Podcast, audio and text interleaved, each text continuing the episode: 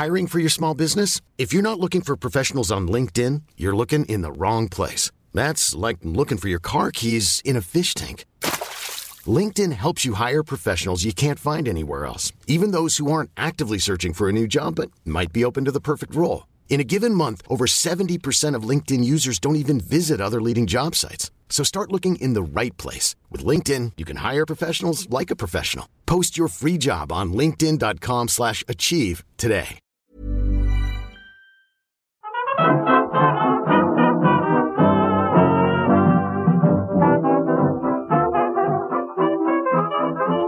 Muy buenas, amigas y amigos. Bienvenidas, bienvenidos una semana más al podcast Reload, programa sobre videojuegos que hacemos desde anightgames.com. Hoy vamos a tener que entretenernos un poco también para comentar la alineación, porque está por aquí Marta Trivi. ¿Qué tal, Marta?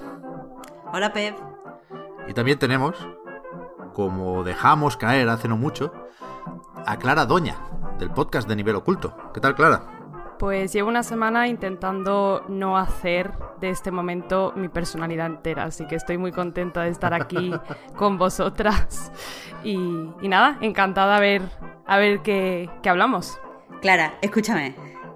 Admite que has venido porque te hicimos la presión psicológica hace dos programas, te pusimos en el feo y ahora te has visto obligada. Tú admite que no quieres estar aquí. No quiero, por favor, que alguien me saque de este horror. que va, que va, que va. Encantadísima. Es un honor. Que quede claro, bueno, la gente no nos va a creer, pero bueno, yo lo tengo que decir, que no estás aquí en sustitución de Víctor, que no ha podido grabar hoy, sino que hasta hace un ratito, un ratazo ya, porque ha habido varios imprevistos que han eh, retrasado un poquito la grabación de este podcast, pero hasta hace un poco, ya digo, la, la idea era grabar cuatro, con Víctor también. Esto está... Hay chats que lo pueden acreditar, si, si alguien nos lo pide. Pero finalmente, fuera coñas, Víctor no, no puede estar y, y hablaremos, eh, los que estamos aquí, sobre la actualidad del mundo del videojuego, que han pasado unas cuantas cosas. No cada día, no cada año, siquiera, desde ese extraño 2020, se anuncia un E3. Del 12 al 15 de junio tendremos la Electronic Entertainment Experience, que no expo, porque no se celebra en el Convention Center de Los Ángeles, sino que al final parece que sí sigue adelante, o sí tira adelante, eso del evento digital. Ellos no lo llaman, o sea, ellos no lo llaman evento digital, lo llaman experiencia virtual. Pero para el caso va a ser lo mismo. Habrá E3 este año. Esto es de la ESA, esto cuenta con el apoyo de, por ahora, Nintendo, Xbox, Capcom, Konami, Ubisoft, Take Two, Warner y Koch Media. Que ya es, ya se puede hacer un, un E3 con estas editoras. Y además, me adelanto, Marta, se ha confirmado también el PC Gaming Show, sí, el día 13. Vamos a sufrir todos juntos otra vez viendo los jueguitos de PC Gamer. Con lo cual, no es o no pinta como el E3 de los viejos tiempos, pero no, no parece muy distinto con lo que sabemos ahora al E3 de 2019, más allá de lo de no poder ir a probar cosas, ¿no? ¿Esto es un E3? ¿Ha vuelto el E3 o no? En definitiva, me pregunto yo.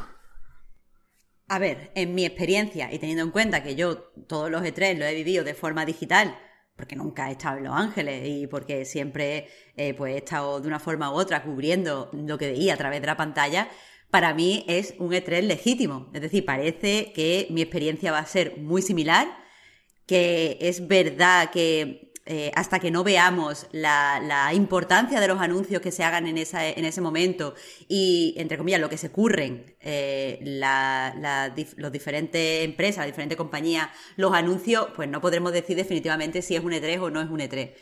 Pero creo que mi experiencia va a ser muy similar. Y a ti, Pep, te he notado contento eh, mientras explicaba la bandanga. Sí, me voy convenciendo, supongo. O sea, lo que todos pensamos es que como poco nos van a juntar más presentaciones, más eventos, más chorradas, vete a saber, en una sola semana, ¿no? Que no, aunque está por ahí también el Summer Game Fest de Geoff Keighley y va a alargarse durante todo el mes de junio, aquí quieras que no, sabemos que habrá anuncios importantes más o menos seguidos, ¿no? Porque, joder, el año pasado, tanto pues de los que hay aquí, por ejemplo, Xbox como Nintendo como Ubisoft, con el Forward aquel, hicieron sus cosas por separado y, y, hasta cierto punto las hicieron desperdigadas. Lo de juntarlo un poquito, todos coincidiremos en que ya es un buen comienzo. Y a, partir de aquí yo creo que la ESA se juega lo suficiente porque, bueno, no está especialmente clara, creo yo, la continuidad de L3. No hace tanto de aquella aliada con la filtración de los datos de los asistentes. Quiero decir, tienen varios jaleos recientes y muy mal cerrados, con lo cual, si la ESA dice, no, tenemos a Xbox, tenemos a Nintendo, tenemos a Ubisoft, yo creo que dan por hecho que van que va a ser una presencia con conferencias. Habrá una conferencia de Xbox, habrá un Nintendo Direct E3 2021 y, y a lo mejor bailan incluso otra vez en Ubisoft. Con lo cual, no va a ser lo mismo, pero yo creo que se puede... Es, es válido, es aceptable tenerle ganas a este 3 ahora mismo. ¿Por qué no? Claro que sí. Vamos, vamos, vamos, vamos. sí, a ver, yo no quiero... No quiero tampoco echar leña al hype porque ya sabemos, ya sabemos y vaya, yo consumo muchísimo a Night y de alguna manera os conozco muy bien y conozco muy bien a Pep y ya sé cómo va esto, ¿no? Y luego nos llega el evento y lo siento, estoy, estoy siendo la bajonera, ¿no? Pero luego llega el evento y, y, nos encontramos con que, bueno, quizás el E3 es el nombre, ¿no? Pero esta nueva experience que dicen pues de la experience original no tiene tanto, porque ya sabemos cómo luego se ponen, que empiezan a meter contenido que quizás en el E3 presencial no hubiera estado, pero simplemente es como para rellenar algún tipo de hueco, ¿no? Por esto de hacerlo online. Pero, a ver, yo realmente sí que tengo ganas y me parece que la clave está en que sea algo seguido, que tenga un espacio limitado en el tiempo y que no pase como el verano pasado, ¿no? Este verano de 2020 que había muchos eventos muy desperdigados y al final yo creo que todas perdimos un poco la noción de qué era importante, qué no era importante y, qué estaba pasando, básicamente.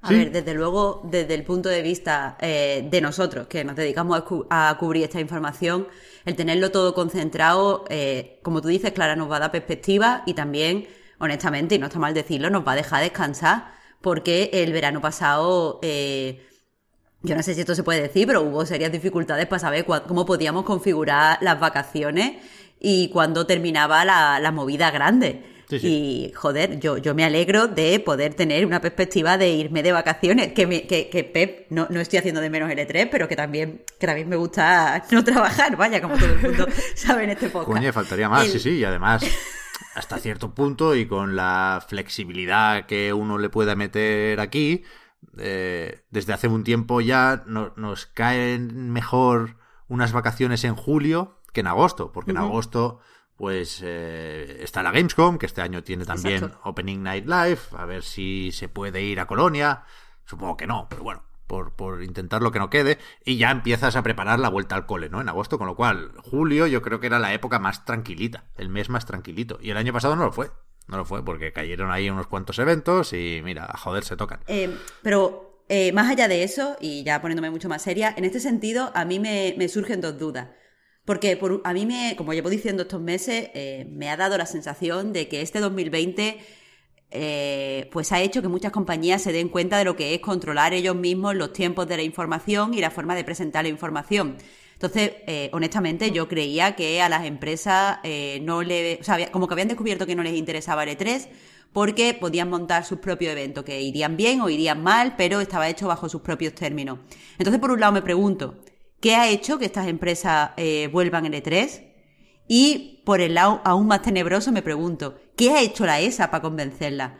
Porque los anteriores comunicados, y quizás es algo personal, pero me transmitían cierto derrotismo Y, no nos vayamos ahora a olvidar de que eh, tras el E3 del 2019, Pep, tú el primero, te preguntaba si eh, el E3 estaba condenado a desaparecer y ahora, sin embargo, vuelve con la fuerza de, de mil soles. ¿Qué está pasando?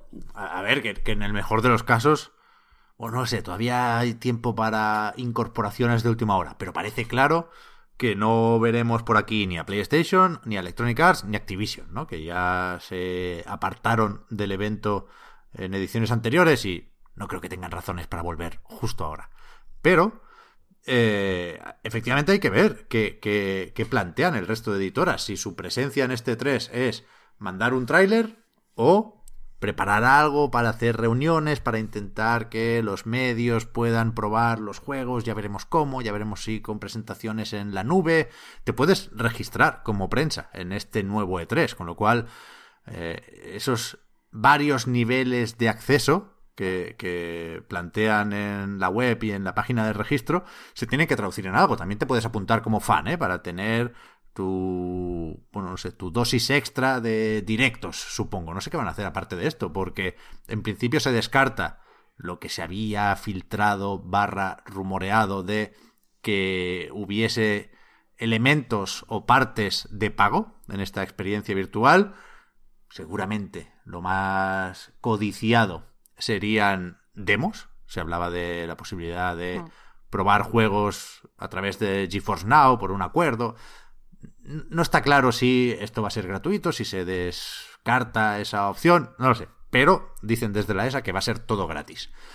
Con lo cual, no, sé qué va a pasar. Yo me imagino, sinceramente, que, no va a ser un E3 como los de antes, por supuesto. Y que eh, Konami, pues igual manda un tráiler.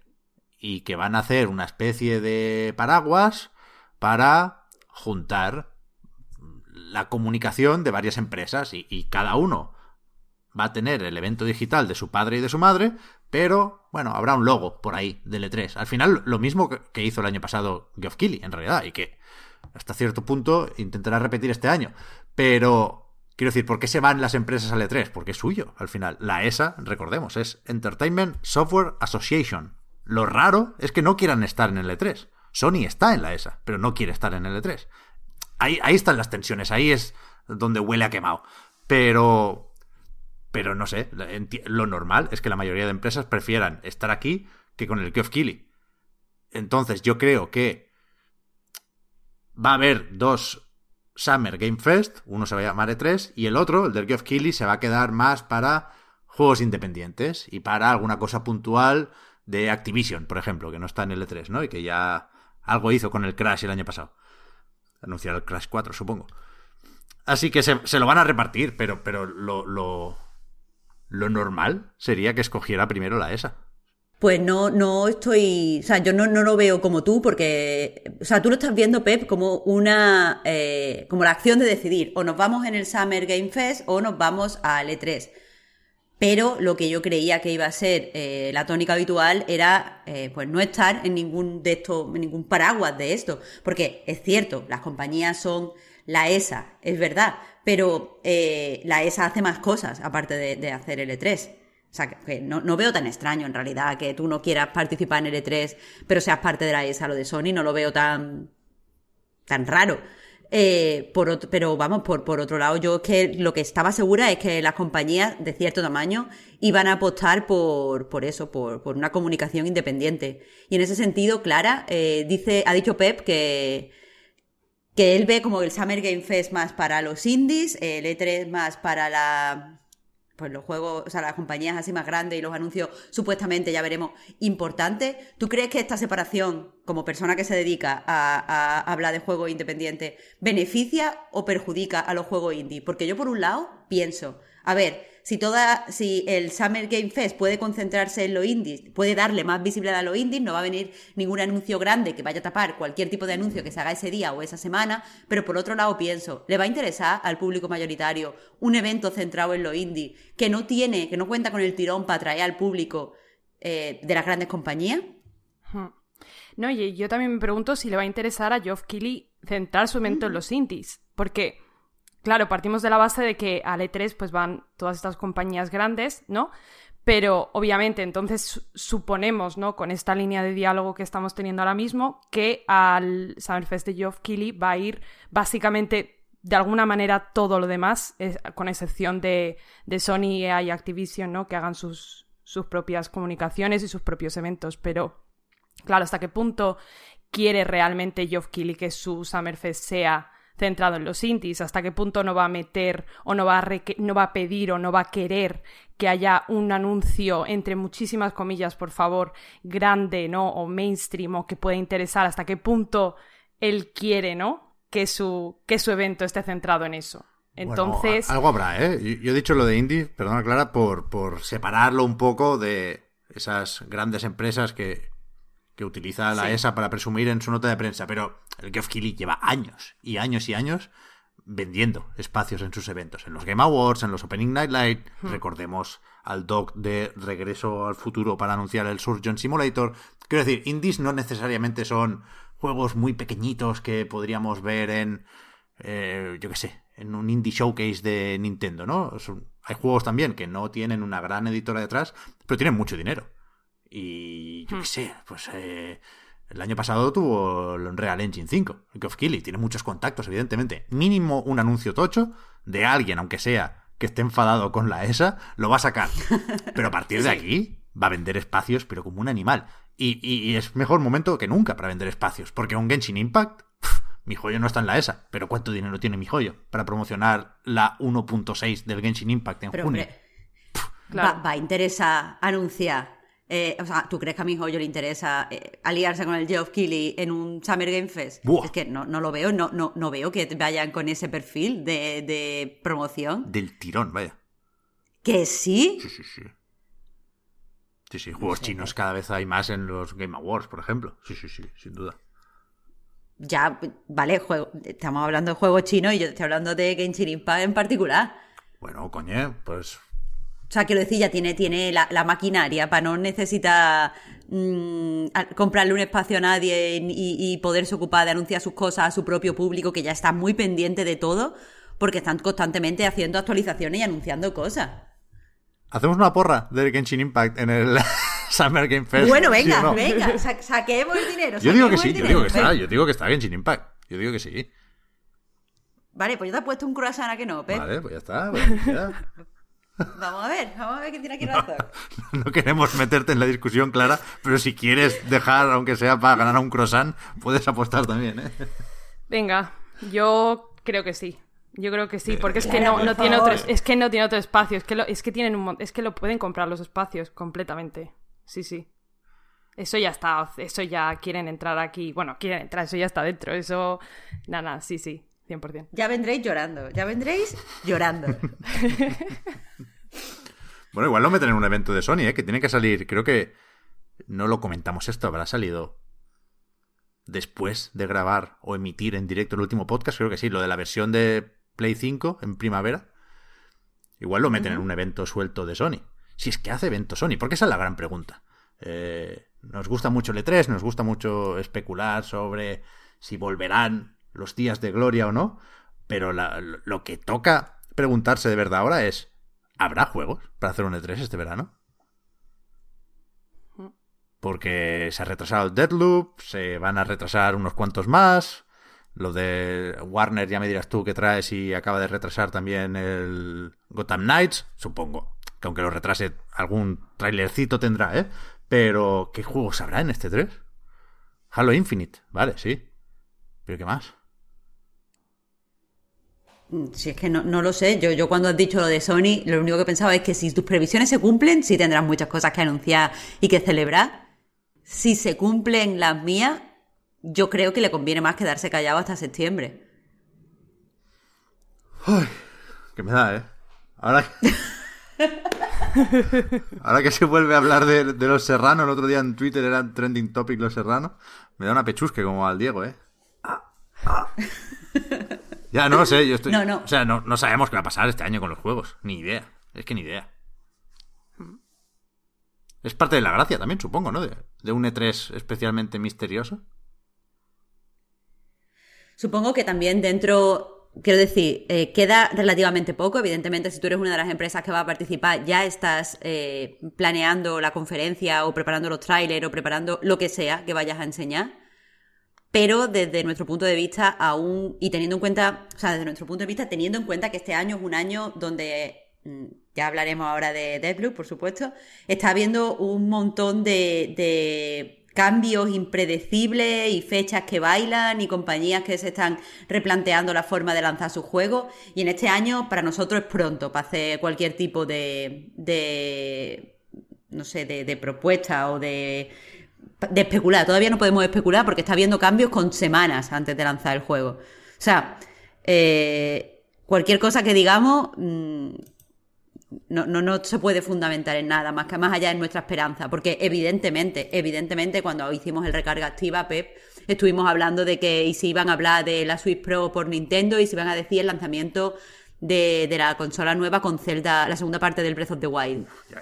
Evidentemente tenemos cero base para decir eso, más allá de nuestra esperanza y nuestra ilusión, porque este año es un año malo para especular. La necesidad. ¿eh? bueno, ya, bueno, la necesidad tú. Pero, pero lo, que te, lo que te quiero decir es que eh, entiendo que, o, quiero entender que cuando la ESA pone en marcha, o sea, bueno, no, la ESA necesita que haya, que haya un E3, entonces por ello no entiendo nada, pero entiendo que las compañías, cuando se apuntan a hacer un anuncio durante el E3, entienden las perspectivas que tenemos nosotros, eh, tanto como público como la, la gente que se dedica a la prensa del videojuego, y tienen algo que enseñar, aunque a nosotros ahora no podamos imaginárnoslo porque los planes y los calendarios estén para arriba y para abajo todo el día. Sí. Hombre, algo que comunicar van a tener, pero ¿hasta qué punto algo que enseñar que a nosotras nos parezca, ¿no? Que nos parezca que sea lo suficientemente valioso para haber montado un E3, ¿no? ¿Cuántos de esos... Es que al final me da la sensación ¿no? de que medimos estos eventos en, cuestión de cuantía, ¿no? Y cuántos anuncios valiosos o cuántos anuncios que nos parezcan tochos va a haber en ese nuevo E3. Porque comunicar van a comunicar y probablemente van a seguir comunicando aquellos juegos que han sido retrasados por cuestiones de pandemia o para, mejorarlos, como ahora vamos a hablar hmm. del Deathloop. Claro que en realidad el retraso de Deathloop le viene bien al E3. Justo aquí no sé, porque le tocaría comunicarlo a Sony y no sé si, si harán algo. Pero, hostia, el Far Cry 6, por ejemplo, se retrasó. Sí, ¿no? No sé si tiene fecha. Quiero decir que hay, juegos que, por retraso no iban a entrar en este 3 y al final sí entran, ¿no? A lo mejor tenemos pocos juegos nuevos, pero muchos juegos que ya habíamos visto, que ya estaban anunciados y que, y que se han retrasado. Pero es verdad, hay que tener, joder, de cara a cerrar el tráiler del E3 de turno, hay que tener mucho cuidado con poner la fecha, ¿eh? Hmm. Porque lo que no puede ser es que el E3 no sirva para nada, en tanto que nos plantemos el 15 de junio con un calendario hecho y para el 15 de octubre ese calendario no sirva para nada, porque no quede ni una de esas fechas previstas, ¿no? Yo creo que es importante y, con Deathloop queda claro ¿eh? que hay que ya era así antes de la pandemia, pero ahora ni te cuento. Hay que cambiar la forma de anunciar las fechas de salida. Porque ya no se las cree nadie y porque lo último que tiene que hacer Arkane y Bethesda en este caso es decir, no, el 21 de mayo no sale. Eh, pero el 14 de septiembre sí. Bueno, colega, me estás diciendo que no sale ahora porque es todo incierto con la pandemia en Francia. Eh, Arkane, Lyon es quien hace este juego. En Francia es tan fatal no podemos eh, pillarnos los dedos, pues no me digas una puta fecha otra vez. Si ya van dos retrasos y me hablas de que vete a saber. No, pues con la calma. Pues, si, lo compra todo el mundo digital ya, si lo, anuncias un día antes y le haces un clic y lo compras. Hmm. Pero pueden no decir una fecha. Aproximada. Hmm. O sea, para mí sigue habiendo, y, esto es muy de mi forma de consumir videojuegos, que entiendo que, puede no ser la de todos, ¿eh? Pero para mí es muy distinto retrasar algo que estaba previsto para segunda mitad de 2021 que retrasar algo que te habías podido marcar en el calendario y que por lo tanto, recordemos que este es el gran melón aquí, habías podido reservar o precomprar. Deathloop estaba en las tiendas digitales. Sí. Es un cachondeo. Es un cachondeo. Pues precisamente, Pep, lo que iba a decir es que creo, o sea, que quizá es una impresión mía porque eh, tengo diferentes hábitos de consumo que tú, pero a mí me da la sensación de que las fechas, para la mayoría de la gente, porque no se las cree, como tú has dicho, son cada vez menos importantes y cada vez la gente se toma con menos enfado los retrasos. O sea, yo recuerdo eh, retrasos donde había amenazas de muerte a los desarrolladores eh, y era el primer retraso, no estoy hablando, no, que no estoy hablando de, de CD Projekt Red, por ejemplo, donde había amenazas de muerte y donde la gente hacía verdadero drama un poquito, con un poquito de vergüenza ajena eh, porque el juego se retrasaba. Yo creo que ahora todos más o menos hemos aceptado, y no solo por la pandemia, sino por cómo se lleva haciendo la comunicación de los juegos en los últimos, voy a decir, tres años. Todos hemos aceptado que hay que cogerlo todo con pinza, todo, además, como hemos, hemos aumentado el conocimiento que tenemos sobre los derechos de los trabajadores y la forma en la que se desarrollan los juegos, entendemos que muchas veces hay que hacer ciertos retrasos para que los trabajadores no sufran ciertas prácticas abusivas, llamémoslo crunch, llamémoslo, eh, no sé, una presión laboral eh, impresionante, y lo digo porque siempre que digo directamente crunch alguien me dice, pero en Europa, bueno, pues vamos a llamarlo como quieras, pero todos más o menos estamos entendiendo que eh, esas prácticas no son buenas y entendemos que muchos retrasos se producen por eso y de hecho cuando se producen varios retrasos la gente dice, bueno, pues mejor a lo, a lo mejor va a ser mejor para los trabajadores o a lo mejor va a ser peor, pero y todos pensamos directamente en los trabajadores. Entonces, lo que te quiero decir es que hay mucha mucha peña y entre ellas yo que hasta que no es el día anterior del juego y me sale la predescarga no me creo que, que el juego sale. Y tampoco pasa nada en ese sentido. Igual que eh, creo que cada vez la gente se cree menos, eh, por ejemplo, lo- los trailers o las cosas que se muestran en los juegos cuando, so- cuando parecen muy increíbles.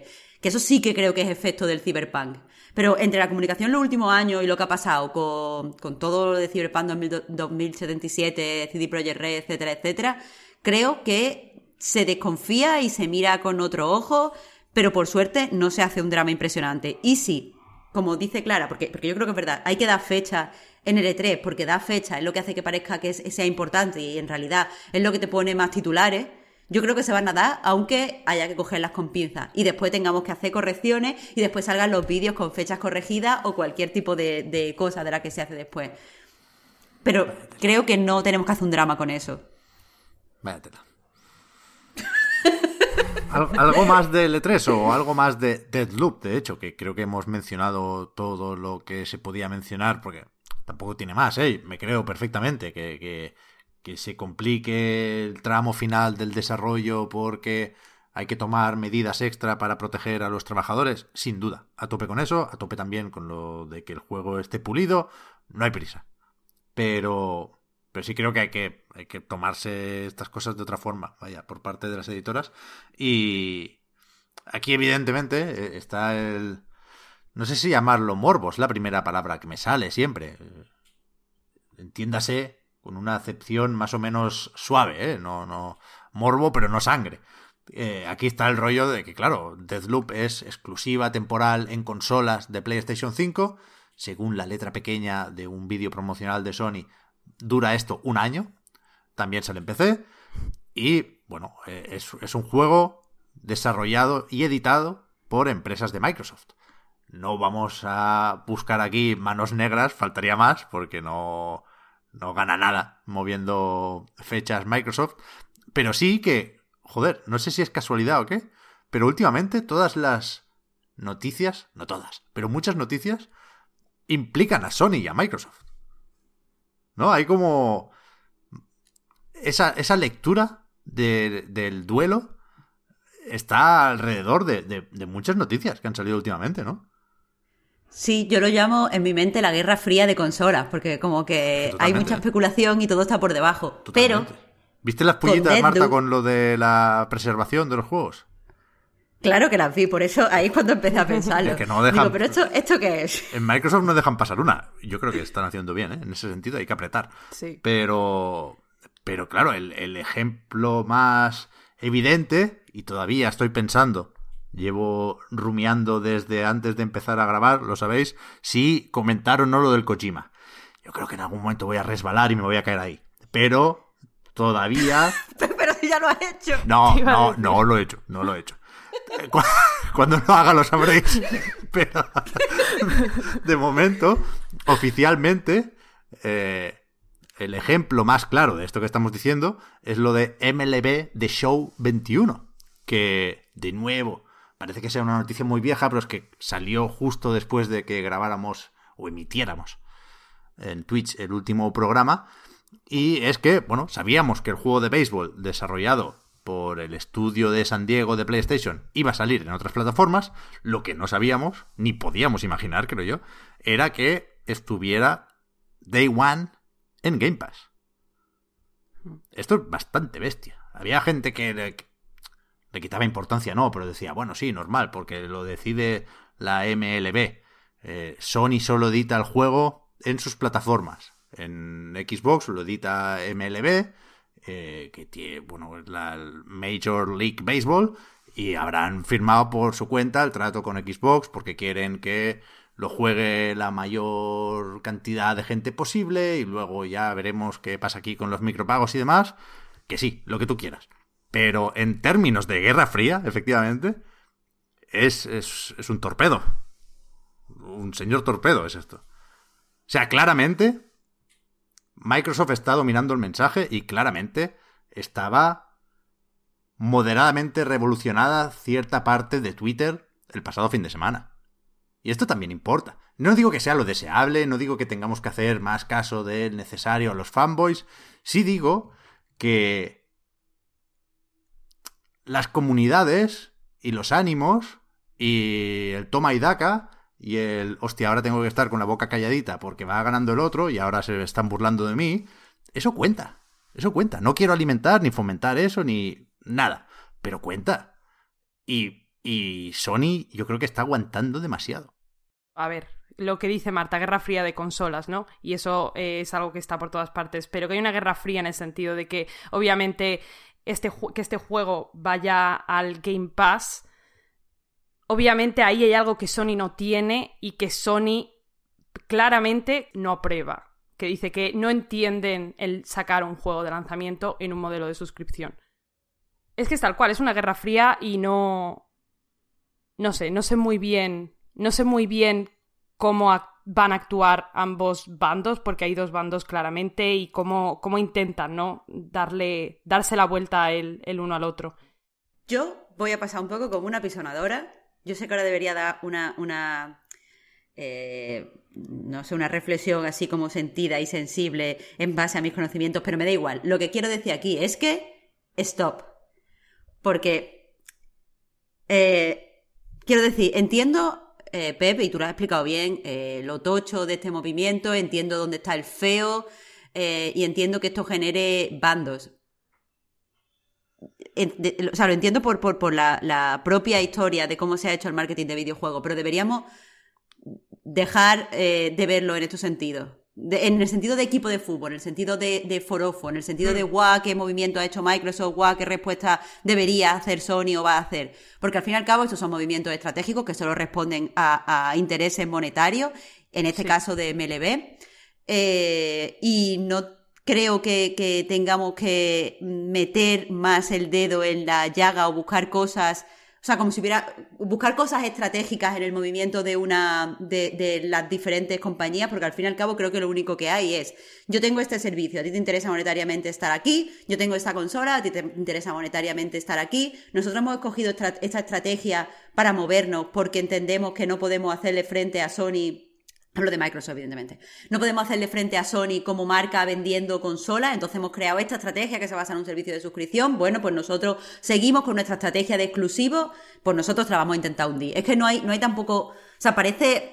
He dicho yo lo de la Guerra Fría, es cierto que cuando lo he descrito parece una guerra, pero en realidad solo hay dos empresas intentando responder a los movimientos de la otra y lo único que les importa es el dinero, porque por mucho, o sea, a mí me, me, me mola, y lo he dicho varias veces, esta comunicación de Microsoft en relación a vamos a jugar todos juntos, lo importante es jugar, nos gusta el crossplay, todos los jugadores puedan tenerlo todo. Eso me gusta, pero tampoco hay que ser tan tonto como para dejarse engañar, no hay que ser tan ingenuo. Estos son dos compañías intentando hacer el máximo dinero posible e intentando quitarse bocado uno, mm, o sea, de, industria y de, de, público la una a la otra. Entonces, lo que, lo que quería decir con todo esto en realidad es, eh, tiene sentido que le demos importancia a esto, teniendo en cuenta que nuestro, nuestro trabajo es más centrado en la cultura y menos centrado en lo que sería Forbes, en la economía y en las estrategias de mercado, no lo sé. Pero, pero creo que Hmm. genera cierta tensión en el público y malo rollo en la industria que no me gusta ver. Y eso se puede relacionar, Pep, lo voy a hacer por ti, un beso. Eso se puede hacer con lo de Kojima, porque al fin y al cuenta no, no, no concibo que eh, los supuestos movimientos y decisiones de un creador que supongo está mirando la forma en la que puede ejercer su arte o su, su talento creativo de la forma más cómoda posible para lo que necesita dinero, se vea como este creador es un traidor y, un- y es una mierda porque se va a ir con el vecino, o se vea como, ah, ahora sí es bueno porque eh, se viene con nosotros, pero antes era un desgraciado. No concibo que eso se vea así. Y no, no, en mi mente, en mi mente, no, no puedo hacer una, una semejanza a cómo se vive eh, la- las decisiones de los creadores, por ejemplo, en el cine o, o en la literatura. Yo no imagino que un autor diga que ya no va a publicar con la editorial fulanita y se va a ir con la editorial menganita y la gente diciendo, no lo voy a leer más porque se ha ido de mi editorial. O, o diciendo, yo que sé, David Fincher deja Netflix y ahora se va a hacer series con HBO y la gente diciendo, Fincher es un desgraciado. Es que no, no lo entiendo. Es, es de nuevo volver a una... a, una, una yo que sé, una infantilización que, que no me gusta y que creo que estas noticias eh, la- la- las propagan, igual que creo que las especulaciones alrededor del Deadloop, que yo quizás sea muy ingenua, pero yo veo el retraso como miedo a salir llenos de bugs y hacer un, un Cyberpunk 2.0. eh, pero creo que las especulaciones siguen infantilizando eh, a- al público y haciendo que nos peleemos y eso nunca es bueno. Estoy de acuerdo, pero no Por quiero supuesto. no, no, no, no, no quiero contradecir directamente el mensaje, porque creo que es positivo y creo que es el que hay que lanzar desde aquí, ¿eh, Marta? Pero hay algo que suena demasiado parecido a. Bueno, es que cerrar el Japan Studio tiene sentido porque los números nos, lo- nos lo están diciendo, ¿no? Es el mercado amigo. Me suena un poco, un poco de más a ese mercado amigo. Y lo digo porque lo que no se puede hacer sería muy bonito. Que cambiaran los hábitos de consumo, que cambiara la forma de discutir sobre videojuegos, que cambiaran los bandos, que cambiaran los fanatismos. Por supuesto. Pero no han cambiado. O sea, mañana van a ser igual que hoy. Y no ver que esto es una forma extremadamente efectiva de controlar el mensaje, me, preocupa. Es decir, me preocupa que no lo vea Sony en este caso. A lo que voy es que Sí. cuando, cuando Microsoft se gastó 7.500 millones de dólares americanos en Bethesda, dijimos, bueno, es que aquí hay una jugada maestra. Eh, pueden poner el próximo Elder Scrolls o el Starfield o lo que coño sea en el Game Pass y dejarlo a 80 cucas en PlayStation 5 y no privar a nadie de nada, pero dejar muy claro el mensaje de aquí lo tienes por una suscripción a un precio muy razonable, aquí vale 80 pavos. En un sitio lo estás comprando para siempre, Sí. o, o- o no, hasta que cierren los servidores. En principio para siempre, no vamos a, a ser cenizos de más. En otro sitio lo estás alquilando mientras estás suscrito al servicio. Ok. Decíamos esto con Bethesda, que se habían gastado una millonada para tener. Poder decir eso mismo antes con un juego desarrollado por PlayStation San Diego o sea, que, me- que, que alguien me diga que esto no es importante, lo siento, pero es extraterrestre. Que, no, que en un mundo ideal no debería serlo. Vale, ese es otro debate. Que en el mundo de aquí y ahora es, no importante, no, importantísimo, a mí no me bajáis de ese burro.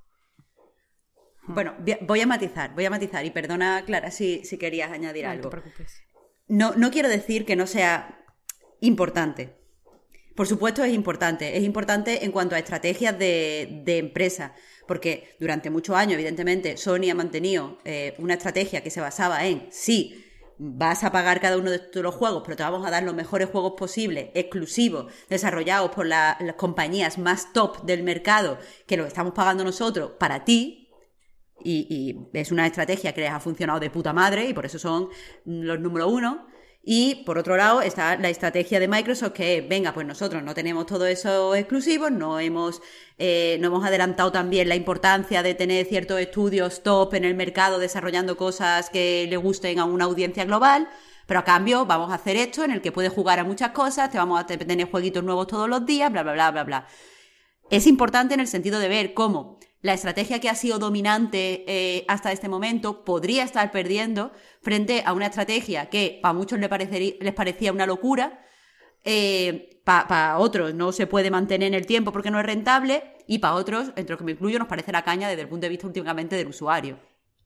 En ese sentido es importante, pero me gustaría que pudiéramos hablar de esto eh, sin involucrar los términos estos tan belicistas y tan eh, unos contra los otros, porque lo que veo es que deberíamos concentrarnos nosotros desde el mundo de la cultura en simplemente qué nos favorece a nosotros como usuarios. Honestamente, a mí como usuario, eh, depende de las consolas que tengamos, por supuesto, bla, bla, bla. A mí, pero a mí como usuario lo que me, interesa es tener un montón de juegos buenos y pasármelo muy bien. Entonces me interesa que Sony haga unos exclusivos de puta madre para que yo los disfrute y, y me sigan flipando como hasta este momento. Y también me conviene pues tener el Game Pass con un montón de novedades y un montón que además tiene un montón de indies que me flipan y también me interesa que esté el Apple Arcade porque también hay cosas que me gustan, quiero decir, lo que tendríamos que ver es todo esto es bueno para nosotros, todo, cualquier cosa.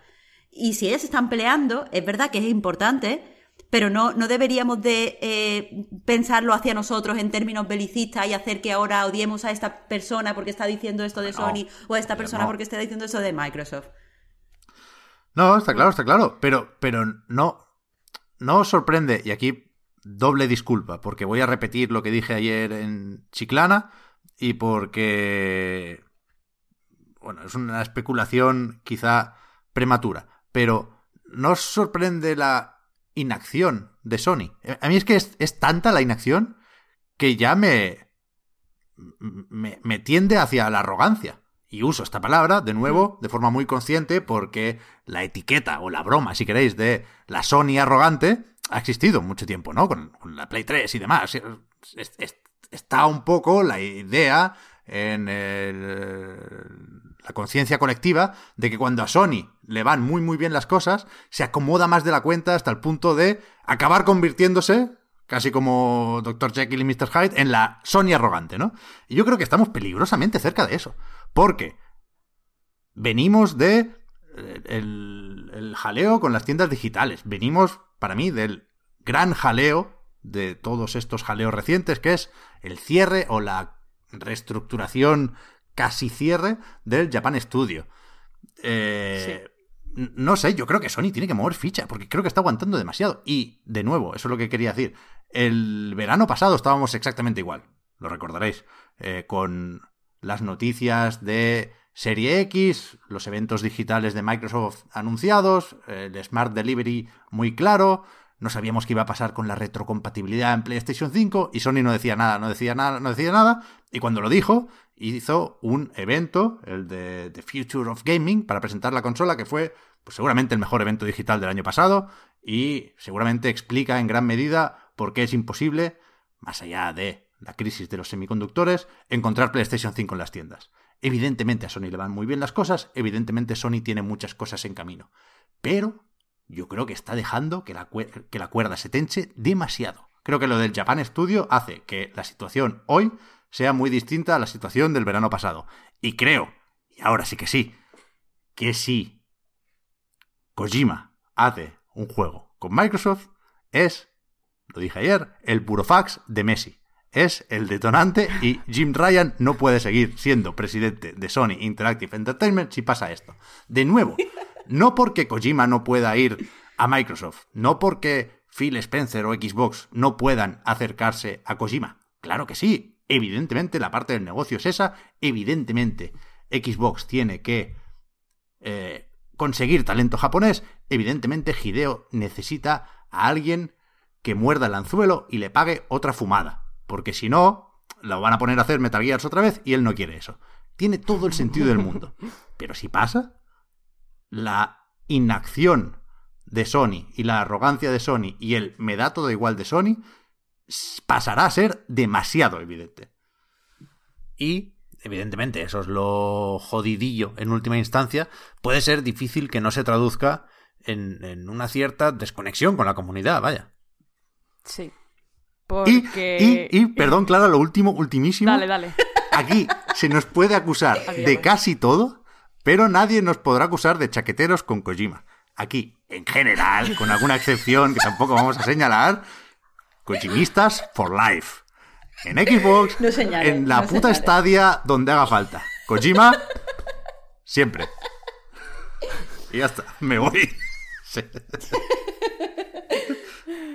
Em, claro, a ver, yo quería apuntar también, ¿no? Que, joder, que me parece muy interesante como desde la intervención de Marta, ¿no? He estado aquí pues como tomando notas mentales y físicas, ¿no? de esta belicización, no sé decir esa palabra, bueno, de la belicosidad que, que, da la vuelta, ¿no? A todo, toda la comunicación de las consolas y por parte de las usuarias también, ¿no? Siempre parece que, que tenemos que usar esos términos bélicos.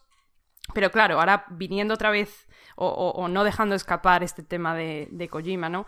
Hay un problema de base que es un problema que es social o... O sea, sí, claro, envuelve nos envuelve socialmente y económicamente y es el hecho de que sí, estoy muy de acuerdo con que obviamente cuanto más, cuanta más oferta y cuanta más competitividad también entre estas empresas y estas plataformas, mejor va a ser el contenido que ofrezcan, pero claro, yo también pienso en el hecho de que no todo el mundo, no todo el mundo puede acceder a la Apple Arcade, a un ordenador con Steam, a un ordenador con Game Pass, a una consola de Xbox y a una consola de Sony o a, a una consola de Nintendo, ¿no? Por ponernos así completamente totalitaristas. Entonces, por ejemplo, el hecho de que Kojima ahora supuestamente, vamos a remarcar el supuesto, pueda virar o pudiera, no, cambiar a trabajar con Xbox, está claro que entiendo que deja una parte, ¿no? Deja una parte de, las usuarias un poco detrás, que quizás no puedan acceder a un Game Pass en un supuesto, es que son todos supuestos y ya me entendéis. Em, yo estoy aquí inventándome, básicamente, estoy aquí montando un Death Stranding dialéctico con, con el futuro de Kojima, pero bueno.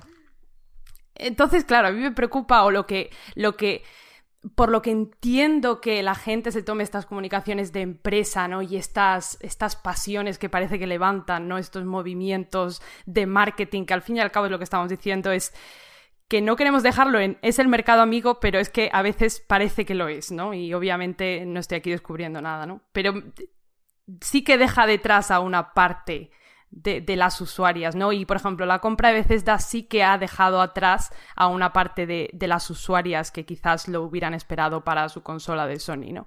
Que yo, por ejemplo, o nosotros que estamos aquí, ¿no? Que nos dedicamos a esto y que tenemos, pues, varias plataformas, para nosotras es lo mejor, ¿no? Porque al final, pues, vas a tener lo mismo simplemente en diferentes lugares y probablemente de maneras mejores por esta competitividad que estaba diciendo, ¿no? De que al fin y al cabo las victorias de una impulsan a la otra, o deberían, que también aquí entra un poco con esto de la arrogancia de Sony, a mejorar.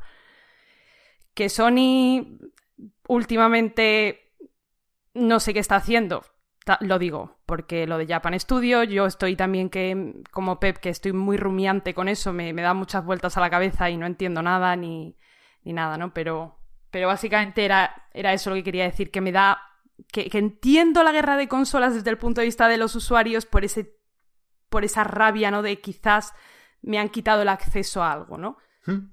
Que hay que ver que si ese algo existiría, ¿eh? En caso de no ser el, el acuerdo actual el que permite la financiación de ese proyecto. Pero bueno, nos entendemos, está claro, está claro.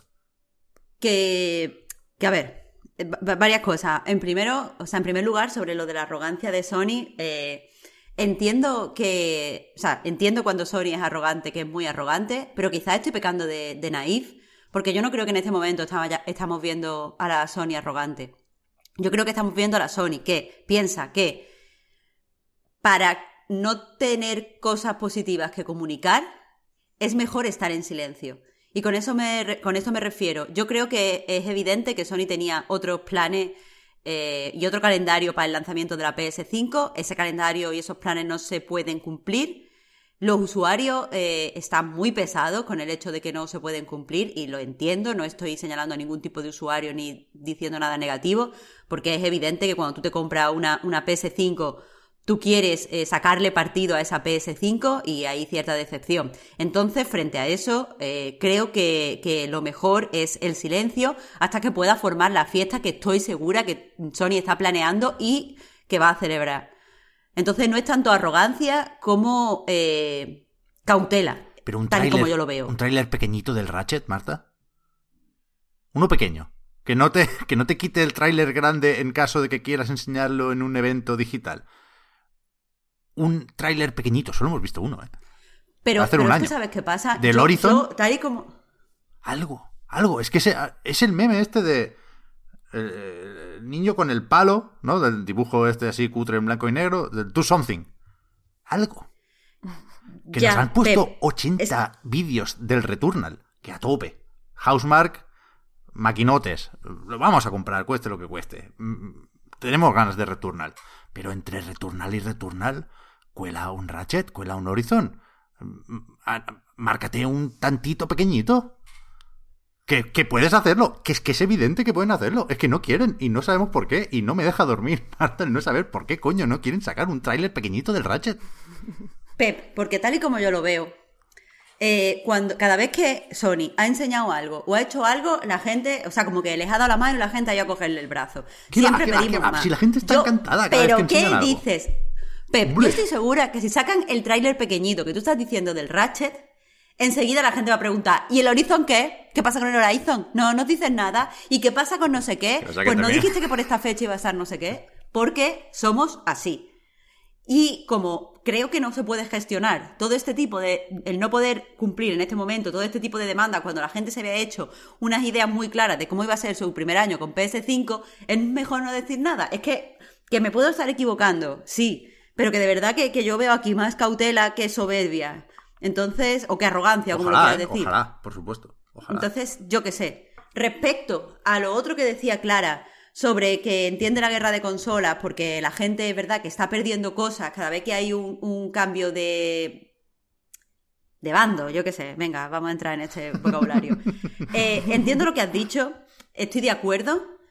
eh, pero aún así. eh, es que no, no, no. Creo que esto- esta frustración por perder eh, podría hacerse en una forma menos, eh, no sé, sin atacar al resto de, de- de Sí. usuarios, sobre todo, porque igual que lo que tú estás perdiendo, otros lo están ganando, pero porque ya lo habían perdido de antes. Por otro lado, eso abre otro melón que me encantaría que entráramos un día, pero creo que hoy no es el momento apropiado, sobre eh, por qué tenemos tan claro que el videojuego tiene que ser un producto solo para, para, o sea, para rentas altas, no sé cómo decirlo, para gente que tiene dinero, que no puede ser algo como, eh, pues el cine. El cine, tú no te, o sea, es verdad que si te suscribes a Netflix, pues no ves las cosas de HBO y tal y cual y tal, pero más o menos en el cine puedes ir a ver películas de un montón de distribuidoras y no importa quién lo lleve porque entendemos que todo, todo el mundo debería acceder a todas las películas, o todo el mundo debería poder acceder a todos los libros, sea quien sea que lo edite de una forma u otra.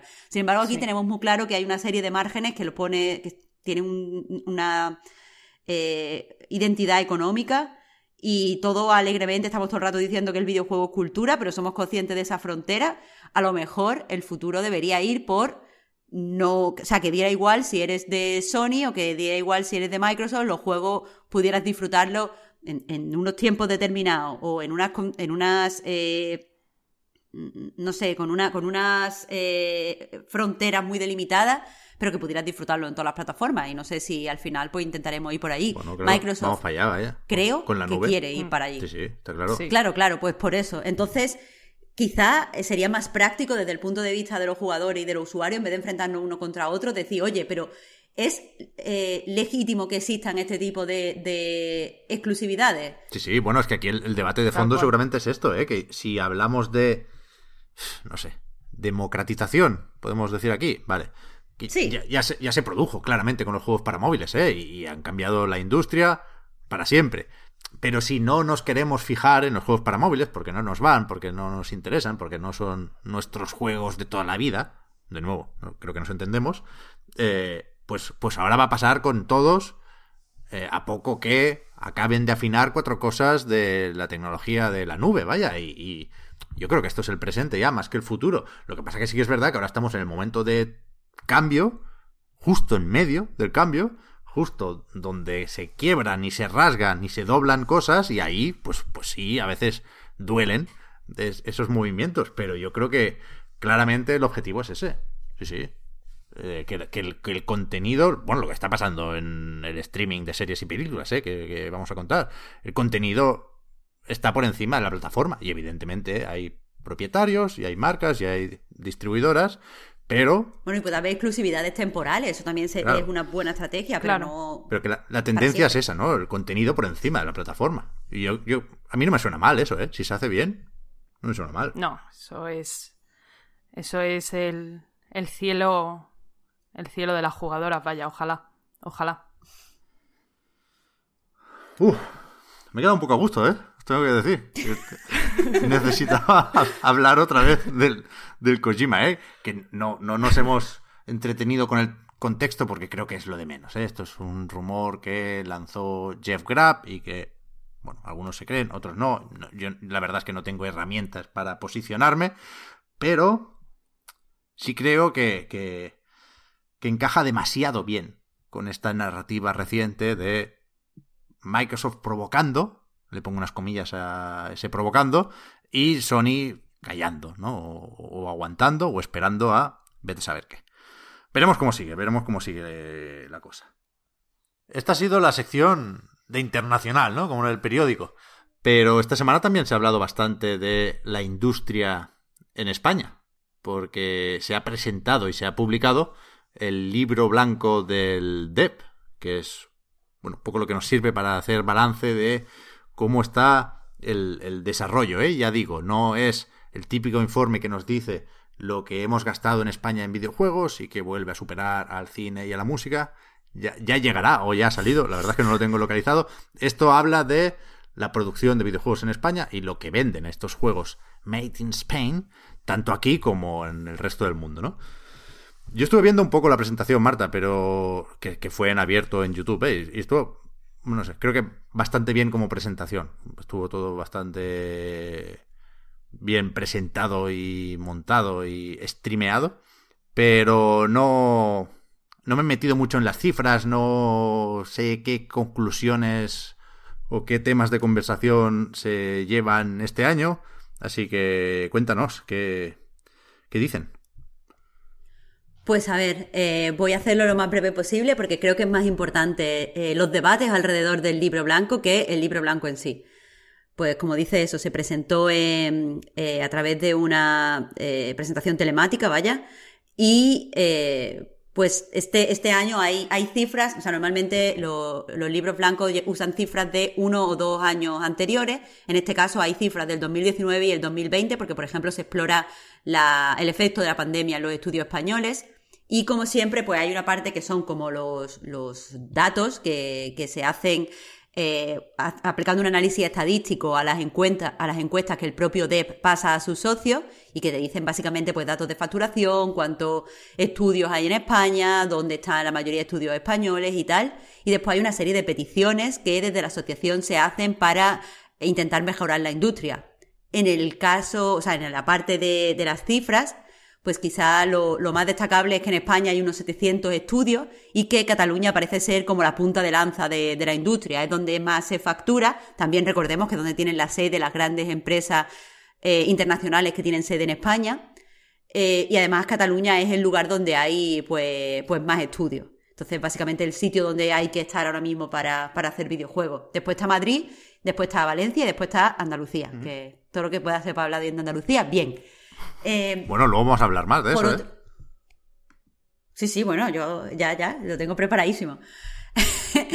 Eh, otro dato así que me pareció muy importante es que en el 2019 hubo 7.320 empleos directos en la industria. Personalmente me parecen muy pocos, aunque claro, hay que medir los empleos indirectos, como por ejemplo el mío. pero aún así no me parece, no me parece tan, tan potente. Eh, y las cifras de que la mayoría, el 90% de los juegos que se hacen en España han autofinanciados o financiados por medios internos del estudio, lo que significa que se han financiado a través de, eh, pues por ejemplo, los anteriores juegos del estudio, los ahorros del propio estudio, a través de eh, campañas de Kickstarter. Y solo el 18% han contado con el apoyo de un publisher. Eh, todo, todo esto lo estoy diciendo porque eh, por mucho que se haya puesto en términos positivos el hecho de que el, pues el 60% de los estudios no haya tenido que despedir a nadie durante la pandemia y casi la mitad hayan podido mantener su, o sea, perdón, el 70% hayan podido mantener los ingresos mensuales que, suelen recibir habitualmente, es decir, no han sido afectados, no ha sido una industria profundamente afectada por la pandemia. Me parece que estos términos positivos eh, se desdibujan un poco con eh, los, datos, los datos crudos. No me parece, cuando escuchaba a, los ministros que, intervinieron, decir que esto es una industria muy importante en España y que esto es una industria que va a traer mucho futuro y tal y cual, eh, no puedo sino ponerlo en duda eh, al ver que pues, la mayoría de, de, estudios son muy pequeños, la mayoría de gente que se está preparando para trabajar en videojuegos no va a conseguir un trabajo en videojuegos eh, la mayoría de los proyectos que se hacen tienen entre 150.000 entre 150 y 300.000 eh, euros de presupuesto, es decir, son proyectos pequeños o medianos, más bien tirando a pequeños. Y no me parece que, esto sea tan grande como lo están vendiendo. Y sobre todo cuando eso te lo ponen con una diapositiva en la que te dice que España es el décimo mercado de videojuegos del mundo, que parece muy tocho, pero las diferencias entre los primeros mercados y el mercado español son más que notables. Entonces, eh, pues la verdad, aunque las cifras son muy continuistas, hablaba con Víctor en el recarga activa de que parece que estamos en el día de la marmota. Todas las presentaciones del libro blanco que he cubierto eh, desde que soy periodista aquí en Night, todas son, reflejan unos datos muy, muy, muy similares, incluso los datos que te presentan como esto ha aumentado, como la, presencia de mujeres dentro de los estudios, dice ha crecido un 18, al 18% y es como ya, pero porque había bajado el año anterior. Eh, no, no me parece que, o sea, las cifras se, mantienen y ya se, mantienen tanto que lo que me indica es que a lo mejor la industria está mucho peor de lo que yo creía, a pesar de que este año, y lo dijeron al principio, se han lanzado grandes juegos, ya hablaremos eh, de unos cuantos, eh, y, pues se, ha conseguido cierto, cierta presencia internacional. Aún así, y dado el dato de que la mayoría de juegos españoles se juegan en España o en Europa solo, tampoco me parece para pa tirar cohete. Ya. Sí. sí. que es verdad que es difícil cambiar las cosas en este sentido de un año para otro, ¿eh? pero es que acompañando estas cifras cada año hay planes y hay inversiones y hay proyectos que no los sigo seguramente lo suficiente, pero que desde luego no se no se ven sus efectos en eh, que llevaremos fijándonos en esto cuatro años algo se tendría que notar. Es que siempre es el discurso es el mismo, ¿eh? Tenemos que fijarnos. Siete años, Pep, lleva publicándose el libro blanco. Pues eso, pues, en Suecia es muy difícil, seguramente, ¿no? Porque, joder, eh, dan envidia en muchos sentidos, pero en Polonia, ¿no? Por ejemplo, una industria, la del videojuego en Polonia, increíblemente sólida, a pesar del gran tropiezo y la gran historia de fracaso del año pasado. Bueno, 13 millones de copias, que sepamos, ¿eh? Pero... ya, fracaso. Pero que, que, estamos, creo yo, extremadamente lejos de eso. Que los casos de éxito son muy aislados e independientes unos de otros, ¿no? Que el famoso tejido pues, todavía no está por ninguna parte. Yo no lo veo, desde luego. No, sí, yo estoy de acuerdo.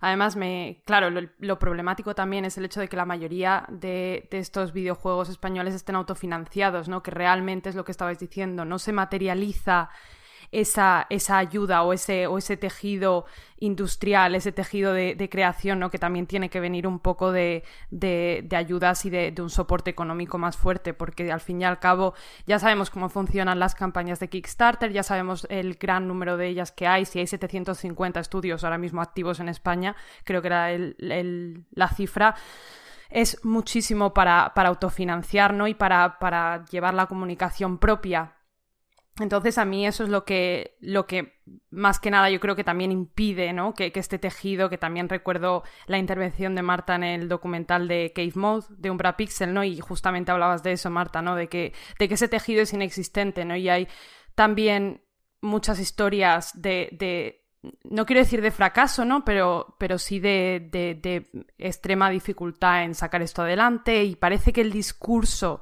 entre las desarrolladoras que tenemos ahora mismo en este país, ¿no? Y el discurso que da el libro blanco que se dio precisamente en esta presentación, ¿no? Yo en la de años anteriores no he estado, pero por lo que dijisteis en recarga activa imagino que será similar.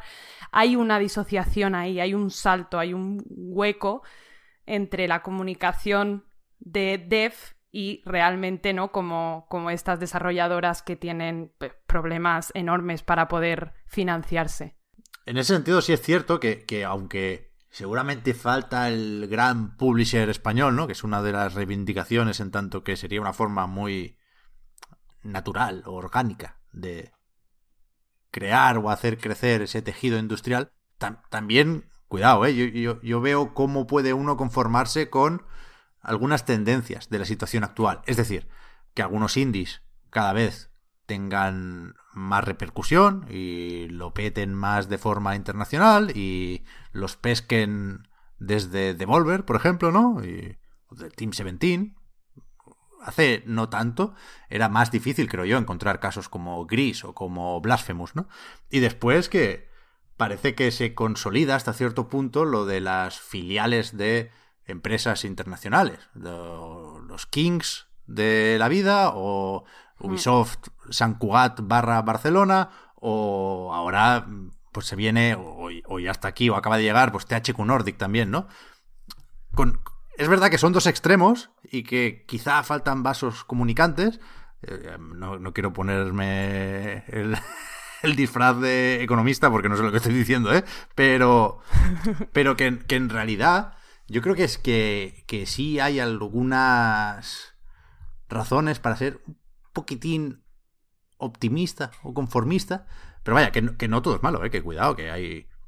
Se hacen cosas, como decía el expresidente. Sí, bueno, y los catalanes son los mejores porque hacen esas cosas. Claro, es que tenía razón.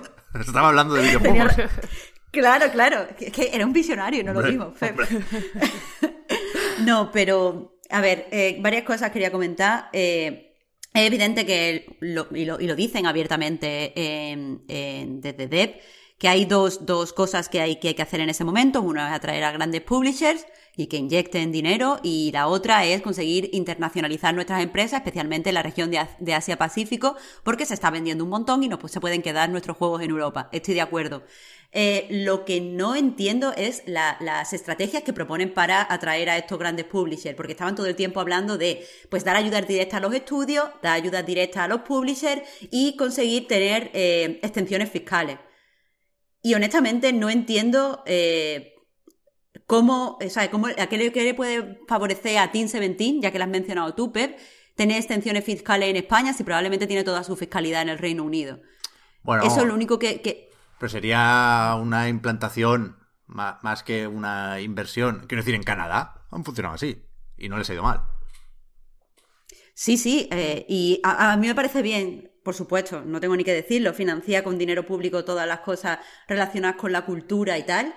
Eh, pero me parece, a, veces pienso que, en otros en, otras, en otros países no funcionan exactamente así, sobre todo los que podemos considerar que son top, y no sé por qué queremos eh, ese, ese camino, porque parece ser que no está yendo bien. Quiero decir, ya se han intentado, las ayudas son súper insuficientes, es evidente, no se han entregado con toda la transparencia que podrían haberse entregado ni con los plazos que podrían haberse entregado. Pero no sé si, si esto no es un poco pan para hoy y hambre para mañana. Vaya. Eh, y en el sentido de la comunicación de DEP, a mí me da la sensación de que, eh, teniendo en cuenta que están trabajando con, eh, por ejemplo, ICEX y todo este tipo de, de, estructuras gubernamentales, me da la sensación de que tienen que hacer un fake it until you make it, o como se diga. Eh, como que tienen que vender que todo está muy bien para que la gente se crea que todo está muy bien y así poder conseguir que los publishers internacionales inviertan. Pero no sé si, los publishers internacionales no ven a través de este mensaje de la misma forma que vemos nosotros y al final simplemente van a estar atentos a los productos que puedan destacar mm, yo que sé, eh, Red String Club y ese tipo de, productos con eh, potencial de internacionalización. Y la última cosa que quería decir, y ahora me comentáis todo, es que si no se me olvidan los temas, es que teniendo en cuenta lo que se parecen todos los libros blancos lo uno a lo otro, el coste y la dificultad que tiene eh, crearlos, eh, y que muchas empresas además no quieren dar eh, pues ciertos datos de fechas muy cercanas, es algo que hablaba nuestro compañero Albert, Albert García en La Vanguardia, que este, que esto, este libro se ha hecho con eh, la aportación de alrededor de 150 estudios ponderando datos de otros años, eh, que bueno, es un análisis estadístico y es válido, no quiero insinuar lo contrario, pero no sería a lo mejor teniendo en cuenta lo que se parecen, como digo, las cifras y el coste que tiene el libro, ¿no sería más interesante hacerlo cada tres años y tener eh, y ver ciertos cambios y ciertas tendencias de una forma más clara? Yo es que no puedo decir mucho más, porque estoy un poco como, como este como vosotros, ¿no? No sé muy bien a quién va dirigida esa cifra, no como esta, como estos informes del mercado global, no sé hasta qué punto lo que estabas diciendo, no sé hasta qué punto lo posiciona a nuestro mercado, al mercado español con respecto a ellos, no si soy sincera, no entiendo muy bien. Em, y desde luego, si son cifras, me refiero, sacadas de algún sitio completamente público y, sin pago, ¿no?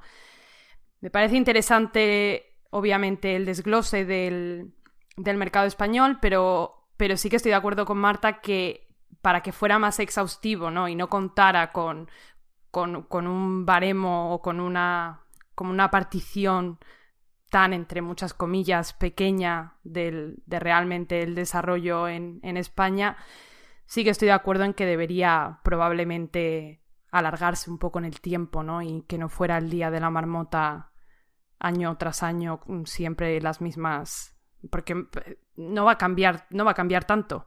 Y es lo que estábamos diciendo, ni se va a materializar ese, esa ayuda. Mm, si existiera y fuera realmente no, em, bueno, pues que, realmente ayudara, eh, no, no da tiempo a, a realmente comparar libros blancos entre años. Ahora van a hacer un hub, ¿no? A mí... Hub, audiovisual. Esto, esto, existe, ¿no?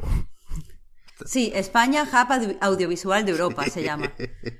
Eh, que no sé, eh, que todos los años presentan sus propuestas en ese sentido, en colaboración con el gobierno. Me parece genial que el gobierno apoye el sector, pero todos los años me da la sensación de que hay un tipo de, noticia eh, similar y se va a hacer un movimiento eh, muy parecido.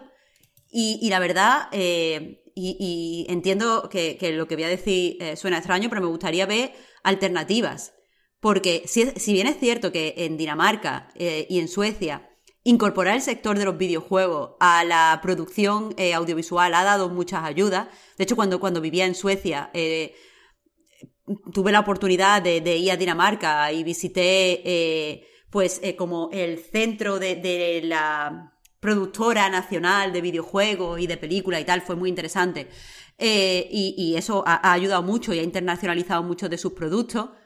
Me da la sensación, bueno, me, da la sensación y me parece bien que España quiera apostar por algo similar y equiparar la producción de videojuegos a la producción cinematográfica y a ver si así puede hacer creer, crecer la, la, cantidad de juegos que se hacen en España. Pero, a la vez, eh, me da la sensación, eh, y quizás es por, no ya relacionado con el libro blanco, sino de estudios que conozco, que eh, no, no, o sea, las ayudas no, no parece que vayan a llegar y no se dan con seguridad, pero aparte no me parece que quieran primar juegos de calidad que vayan a interesar a un público amplio. Quiero decir, desde DEP tienen, y desde el gobierno, me da la sensación de que tienen claro que esto estamos hablando de una industria global, acusan que los videojuegos españoles solo interesen en España, pero no me da la sensación de que se estén buscando, me da la sensación de que los juegos que tienen potencial para explotar fuera de España al final consiguen otro tipo de financiación. Entonces no sé exactamente lo que está buscando. Yo preferiría que fueran honestos y nos dijeran, los juegos con potencial para ser internacionales, como Gris, como Blasphemous, como eh, Red String Club, como todos estos juegos que conocemos, esos juegos no van a tener problema en financiarse internacionalmente, entonces nos vamos a concentrar en mm, trabajar con estos pequeños juegos españoles que si no fuera por esta forma no podrían venderse. Pero lo que no puedo concebir en mi mente, y no sé qué pensarán los desarrolladores, es que se quiera vender lo de queremos apoyar a juegos que lo van a petar, pero después eh, mm, nos acusamos de que están mal y que estos jueguitos pequeños no van a salir. Por lo menos que, tengan una cosa clara de qué se quiere financiar, porque me da la sensación de que al final va a acabar como el cine, donde lo que se financia con dinero público es una comedia de Dani Rovira, que respeto absoluto a, la gente que hace películas y que son comedias de Dani Rovira, y también respeto a, a Dani Rovira, que es malagueño, pero no me parece que lo que se debería financiar con dinero público sean ese tipo de películas que aquí dentro lo petan, pero que fuera no se van a entender. Y, y, quizá mi discurso es un poco insidioso, pero. O, arte, o cultura, o industria, pero no creo que, pueda. que, esta eh, eh, estrategia abanico beneficie a nadie, ni deje claro qué es lo que se apoya y lo que no se apoya desde el gobierno y desde DEP y lo que necesita ayuda y lo que no necesita ayuda. A ver, es complicado, evidentemente, ¿eh? Tampoco vamos a arreglar esto desde no la barra de un bar, pero sí desde, desde el Discord, ¿no? En este caso. Es que me ha faltado el euro dando en la barra, ¿eh? Qué mal. Borrar todo lo que. Olvidado de todo lo que he dicho. Pero que sí, sí podemos comentar, si os parece, un caso de éxito, evidente. Que es el de Blasphemous. Que yo no sé si se sabía que esto estaba en marcha pero hemos visto primero el tráiler y después tú, Marta, el documental entero, aterrizando Blasphemous, que es, pues eso, un documental sobre el desarrollo del juego, sobre cómo The Game Kitchen eh, lo petó con su nazareno. Y, yo no, no, lo he podido ver todavía. Podré, porque tengo un código de la edición de Selecta Play y demás. Esto se compra, Marta, en la web, si no tienes la edición especial del juego.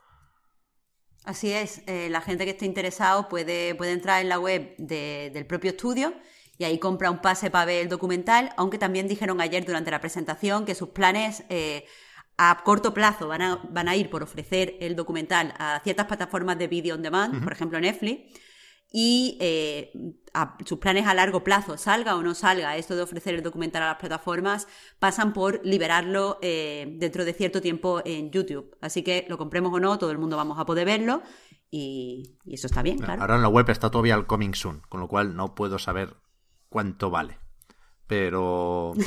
Pero ¿qué tal? ¿Qué tal? O sea, yo vi el tráiler, vi a Enrique Colinet y a otras caras conocidas, pero o sea, esto se entiendo que la gracia es que se empezara a rodar antes de ver que, la cosa tenía serias posibilidades de funcionar muy bien, ¿no? Antes de eh, el contrato de distribución con Team 17, por ejemplo. No es una producción del Team 17 el documental.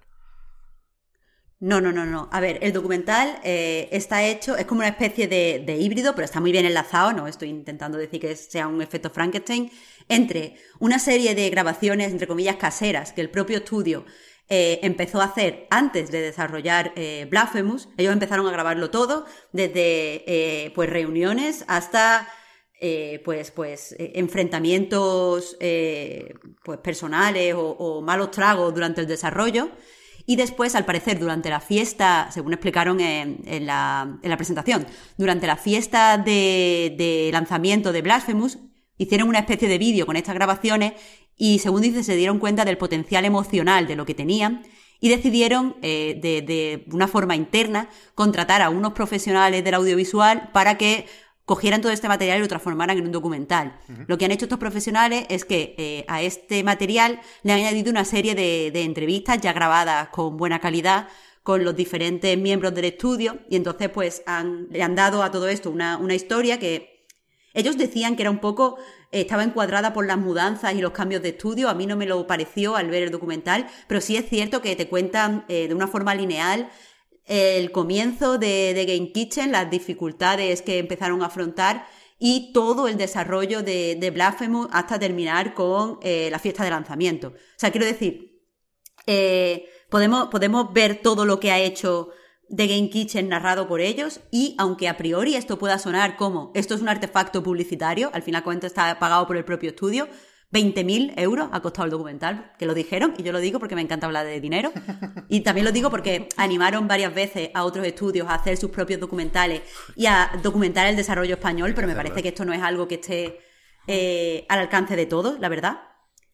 Eh, pero eso, eh, podría parecer que es un artefacto publicitario de, Game Kitchen, y no me lo pareció, porque lo que primero que me sorprendió del documental es que no se corta en enseñar pues ciertas cosas que son malas, o sea, abiertamente, que, son, que son malas y errores que cometieron. Y a mí eso me, le dio, le da cierto, cierta veracidad al documental, que fue lo que más disfruté. Qué guay. No, o sea, yo le tengo, le tengo muchas ganas porque Blasphemous me, me encantó cuando lo jugué y, y también es eso, ¿no? Es interesante ver, joder, si haces un documental, ¿no? Si no quieres que sea una campaña de marketing, que yo dudaba, ¿no? Que The Game Kitchen lo hiciera así, enseña, ¿no? Las, las penurias o, o, las dificultades por las que has pasado, porque al final no sé, justamente enlazándolo con lo del libro blanco, al final muchas desarrolladoras en España están en el mismo barco, ¿no? Y, y The Game Kitchen han tenido la suerte y el talento también, hay que decirlo, de, despegar o de aterrizar Blasphemous y, yo creo que es más interesante, ¿no? Si se ve realmente el, el interior de esa maquinaria. Sí, de hecho, una de las cosas que en un primer momento eh, no me gustó del documental era que me, faltaban como eh, conexiones emocionales y momentos emotivos, pero después me he dado cuenta que quizás pueda ser mejor como es ahora, porque no eh, glorifica esta historia de estábamos en la mierda y ahora lo hemos petado, somos los mejores. al despegarse un poco emocionalmente, pues lo que consigues es algo pues mucho más, supongo que complejo, aunque es cierto que a mí me hubiera gustado que entraran un poco más a examinar los problemas, porque muchas veces dice, estábamos en la mierda, tuvimos que pedir un préstamo personal, y es como, ¿pero por qué? ¿Qué está pasando? Eh, y no te lo explican, pero bueno, la, sí que es cierto que se puede ver eh, como las dos caras del desarrollo, se puede ver con, el mismo peso, que es lo que quería decir, tanto el éxito como el fracaso, y eso me gusta. Y en ese sentido, una cosa que quiero destacar de forma positiva, porque creo que eh, otros creadores lo habrían quitado, es que el documental abraza, las contradicciones que tiene el estudio. Una de ellas, o sea, la más grande en mi opinión, es en relación al dinero y a su propio eh, equipo, porque por un lado, y como es normal, porque las contradicciones son humanas y los tenemos todos, tanto Enrique Cabeza como Mauricio García están durante todo el documental hablando de que lo importante pues es trabajar a gusto y estar rodeada de gente que básicamente con el que trabaje, con el que trabaje bien, con un buen equipo humano. Eh, y están diciendo, por ejemplo, eh, lo dicen abiertamente, que tenían mejores ofertas que la de Team 17, pero decidieron quedarse con, ese publisher simplemente porque trabajaba en su misma franja horaria y con eso eh, pues iban a estar todos más tranquilos, no iban a esperar hasta horas, altas horas de la noche para poder reunirse. O sea, te hablan de eso, de lo que es el bienestar, pero por otro lado, o sea, como diciendo también, el dinero no lo es todo, la economía no lo es todo, y por otro lado, también se ve cómo de canuta lo pasan para poder financiar el proyecto, cómo tienen que llegar a decisiones muy jodidas, y con esto es a lo que me refiero con que no es un artefacto de marketing, a la, decisión de o dejamos a tres trabajadores sin cobrar durante tres meses, o vamos a tener que despedir a alguien. ¿Qué hacemos? Eh, entonces se ve que el dinero es muy, muy, muy, muy, muy, muy, muy importante para, para todos los eh, estudios, también para The Game Kitchen, y aún así esa, la contradicción de querer distanciarse y de querer tener otras prioridades me parece muy guay como lo muestra el documental. De la misma forma, también eh, está esta idea que supongo que tenemos todos cuando, cuando fundamos un estudio o una empresa, ya me dirás Pep, de para mí lo importante es el bienestar de los empleados, queremos que todo esté bien, queremos que haya un trato cercano y cordial, y eso se enfrenta a pues, pues la realidad de que el proyecto va mal y necesitamos trabajar muchas horas extras y nos hablamos mal los unos a los otros y este empleado tiene un ataque de ansiedad y a este otro empleado le deja un ridículo delante del resto de empleados, que son cosas que, que yo no quiero normalizar, no voy a decir que son normales, me gustaría pensar que son evitables, pero que al fin y al cabo eh, creo que, dibujan muy bien que en, las eh, compañías, especialmente las compañías pequeñas, donde se producen, por ejemplo, este, esta sobrecarga de trabajo, los empresarios cuando, la creen, cuando las crean muchas veces no están pensando, voy a aprovecharme de los pobres trabajadores, sino que al final es una cosa en la que se puede ver envuelta incluso los creadores con las mejores intenciones. Y honestamente me, me, me, chocó ver en un documental hablando a, por ejemplo, a Miquel Ortega, a Michael, vaya, Ortega, eh, diciendo abiertamente, es que yo estoy trabajando mucho, que estoy echando muchísima hora extra, es que no puedo más. Y ve a Enrique Cabeza diciendo, mira, yo me iba a ir al E3, pero he tenido tal ataque de ansiedad, y ahí me vi súper reflejada, que no he sido capaz de montarme al avión. Me he levantado, yo quería ir, y es algo que quiero hacer, y, pero, pero no, no lo voy a hacer porque no doy. Me, me, me, gustó ver eso, porque muchas veces no se ven cómo se puede llegar a esas situaciones, solo conocemos la situación cuando ya ha pasado a posteriori. Y ahí creo que está en realidad el valor de aterrizando blasfemo. Guay. Yo creo que al final acaban todos con cochazos o qué. Porque. Quiero decir. Bueno, con cochazos no, pero acaban en un estudio todo guapo. Es que, es eso, ¿eh? que para lanzar el dato del final feliz, hace no tanto se anunció que habían superado el millón de copias, ¿eh? Que es una barbaridad. Es una barbaridad. Que no, que no, que tienen un estudio todo guapo. Ah, pero una cosa, espera un momento, Pep, que quiero decir una cosa. Me flipa lo de tener 70 minutos de personas hablando con acento andaluz. A tope. Pero no pude dejar de darme cuenta que los, que los subtítulos corrigen los andalucismos. Y eso no está bien. O sea, que, cualquier, cualquiera de ellos decía un andalucismo y en el subtítulo pues estaba cambiado por una palabra como que no fuera un andalucismo. Y es como, pero vamos a ver, ¿eh? Pero vamos a ver. Pero más allá de eso, que lo vea todo el mundo. Ve, sin subtítulos si podéis. Hay que hacer como, como en los animes y en, el fansub, ¿no? De poner varias líneas de subtítulo para explicar lo que significan las palabras ahí. Sí. Un asterisco. Pues, pues, sí hay que poner que se pongan. pero no me la cambie por una palabra ahí como más castellanizada, porque, porque no me parece correcto. A ver si le va también la cosa a Alex Kidd in Miracle World de X, el remake del mítico juego de Master System, que también se hace por aquí cerca y que tiene fecha, 24 de junio. Mm, se ha publicado un tráiler bastante bueno para los segueros de, de Pro. Y yo me compré la Signature Edition con su cajita, con sus cartas, con su banda sonora, con su libro de arte. Me gusta cómo está quedando este Alex Kidd, ¿eh? cada vez me gusta más. Y, y, tengo muchas ganas. Será interesante hablar del juego, porque hablamos mucho de la nostalgia nintendera y no tanto de la nostalgia ceguera. Creo que desde Sonic Mania. Por lo que sea. Bueno, uh, uh, uh. Pero sí que. a mí me, emociona bastante que esto sea comparable a, Sonic Manía, ¿no? En tanto que. Pues bueno, Sega, por lo que fuere, no, no ha considerado oportuno recuperar a Alex Kidd eh, desde sus estudios internos, quiero decir. Y, y bueno, pues hay ahora pues, una serie de fans y una serie de logos que son desarrolladores que en realidad son una persona, ¿no? Y me, recuerda a Headcanon y compañía en, en el caso de Sonic Mania. Y, quiero ver si se pueden sacar las mismas conclusiones con, con Alex Kidd. Me gusta lo de poder cambiar entre el juego o los gráficos del juego original y los renovados, porque creo que es lo que tocaba y creo que va a justificar de una forma muy evidente las posibles limitaciones que, tenga el remake, ¿no? Porque tiene que poder funcionar encima del, del original. Yo estoy convencido de que, evidentemente, no parece el juego más vigente del mundo, pero. Pero sigue siendo la hostia, el Skid. Yo lo jugué hace no tanto y, y, me gusta mucho. Más allá del cariño y de la nostalgia y todo esto, creo que, que es un juego que sirve para aprender muchas cosas. Total, que le tengo muchas ganas. Me tiene que llegar la cajita. Estuve un buen rato, como siempre, dudando si me pillaba la versión de... La de Play 5 no, porque me parece demasiado tener una caja de Play 5 para un Alex Kit. Estaba dudando en este caso, ya me dirás tú, ¿eh? entre Play 4 y Switch. Y al final pillé Switch porque me gustan más las cajitas pequeñitas de la Switch. Y, y, eso, ganas, ganas de Alex Kit. Después, aquí aprovechamos para mezclar y enlazar un poco las noticias con aquello a lo que hemos estado jugando esta semana, porque, de nuevo, poco después, no sé si ya era el día después, no sé si fue el sábado, de grabar el último podcast, Apple dijo, cuidado. Voy a lanzar aquí un poco de todo en Apple Arcade. De hecho, fue durante el podcast que enseñé yo lo del Fantasian.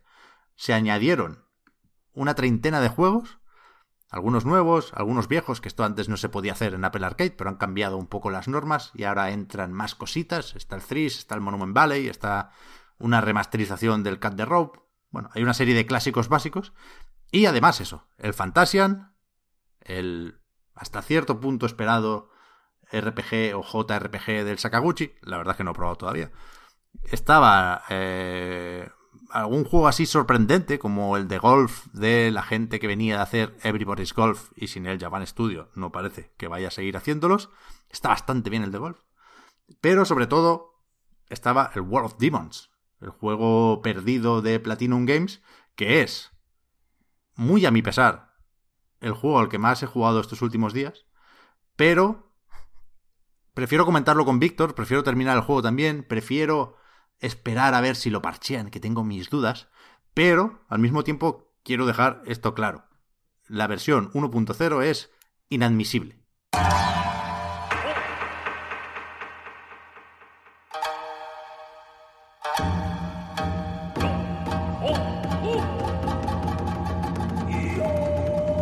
A ver, un pequeño mensaje desde el futuro. Ahora cuando volvamos al podcast voy a rajar un poquitín de World of Demons porque efectivamente en el momento de grabar llevaba una semana jugando a un juego roto. Ahora por suerte he descubierto cómo arreglarlo. Es raro, pero es así. Hay que tener el iPhone en inglés, o, por lo menos no en español. Hablo aquí de eh, el idioma en la configuración del sistema, no dentro del juego. En World of Demons se pueden mantener los subtítulos en castellano, pero por alguna razón, no me preguntéis, ¿esto arregla el juego? O sea, los golpes ya funcionan como es debido, eh, hay una serie de elementos gráficos que cambian, no es perfecto, no es Bayonetta 3, pero sí pasa a ser un juego funcional y por lo tanto, pues un hack and slash bastante apañado. Evidentemente, en su momento me sorprendió que no funcionara todo eso, pero entre que hay poca información online, porque parece que no lo está jugando ni el tato, no he visto análisis, no he visto a mucha gente quejándose, y que yo hablé con bastante gente que estaba jugando en sistemas o en dispositivos distintos, ¿no? En el iPad, eh, que si con un mando.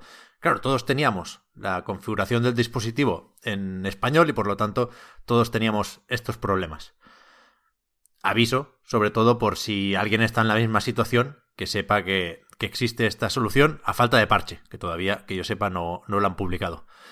Entonces, estaba pensando si borrar toda esta parte de World of Demons, pero creo que es mejor dejarlo porque creo que había que comentar todo lo demás de Apple Arcade y sin, digamos, las impresiones sobre World of Demons no quedaba especialmente claro el tono de la conversación. Con lo cual, ya veremos si la semana que viene como decía, seguimos hablando del juego o qué, pero de momento ahí queda esta aclaración.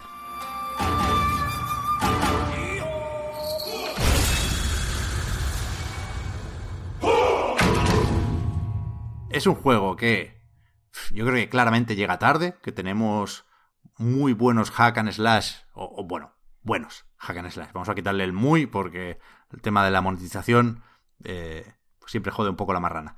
Pero hay buenos hack and slash en el móvil, que era algo que no era tan evidente en 2018, cuando se anunció que Platinum se metía a hacer un juego para móviles, pero tres años después, sinceramente, está bastante superado lo que propone Wall of Demons, que sin estar mal sobre el papel, un sistema de combate sencillito, un botón de pegar, uno de esquivar y la posibilidad de invocar a una serie de yokais, estos espíritus o a estos demonios del folclore japonés, te queda un sistema de combate justito, pero funcional. Le pones por ahí unos gráficos tipo Okami, y bueno, más o menos me tienes, te sigo. Pero es que tiene muchos bugs, está muy mal rematado el juego.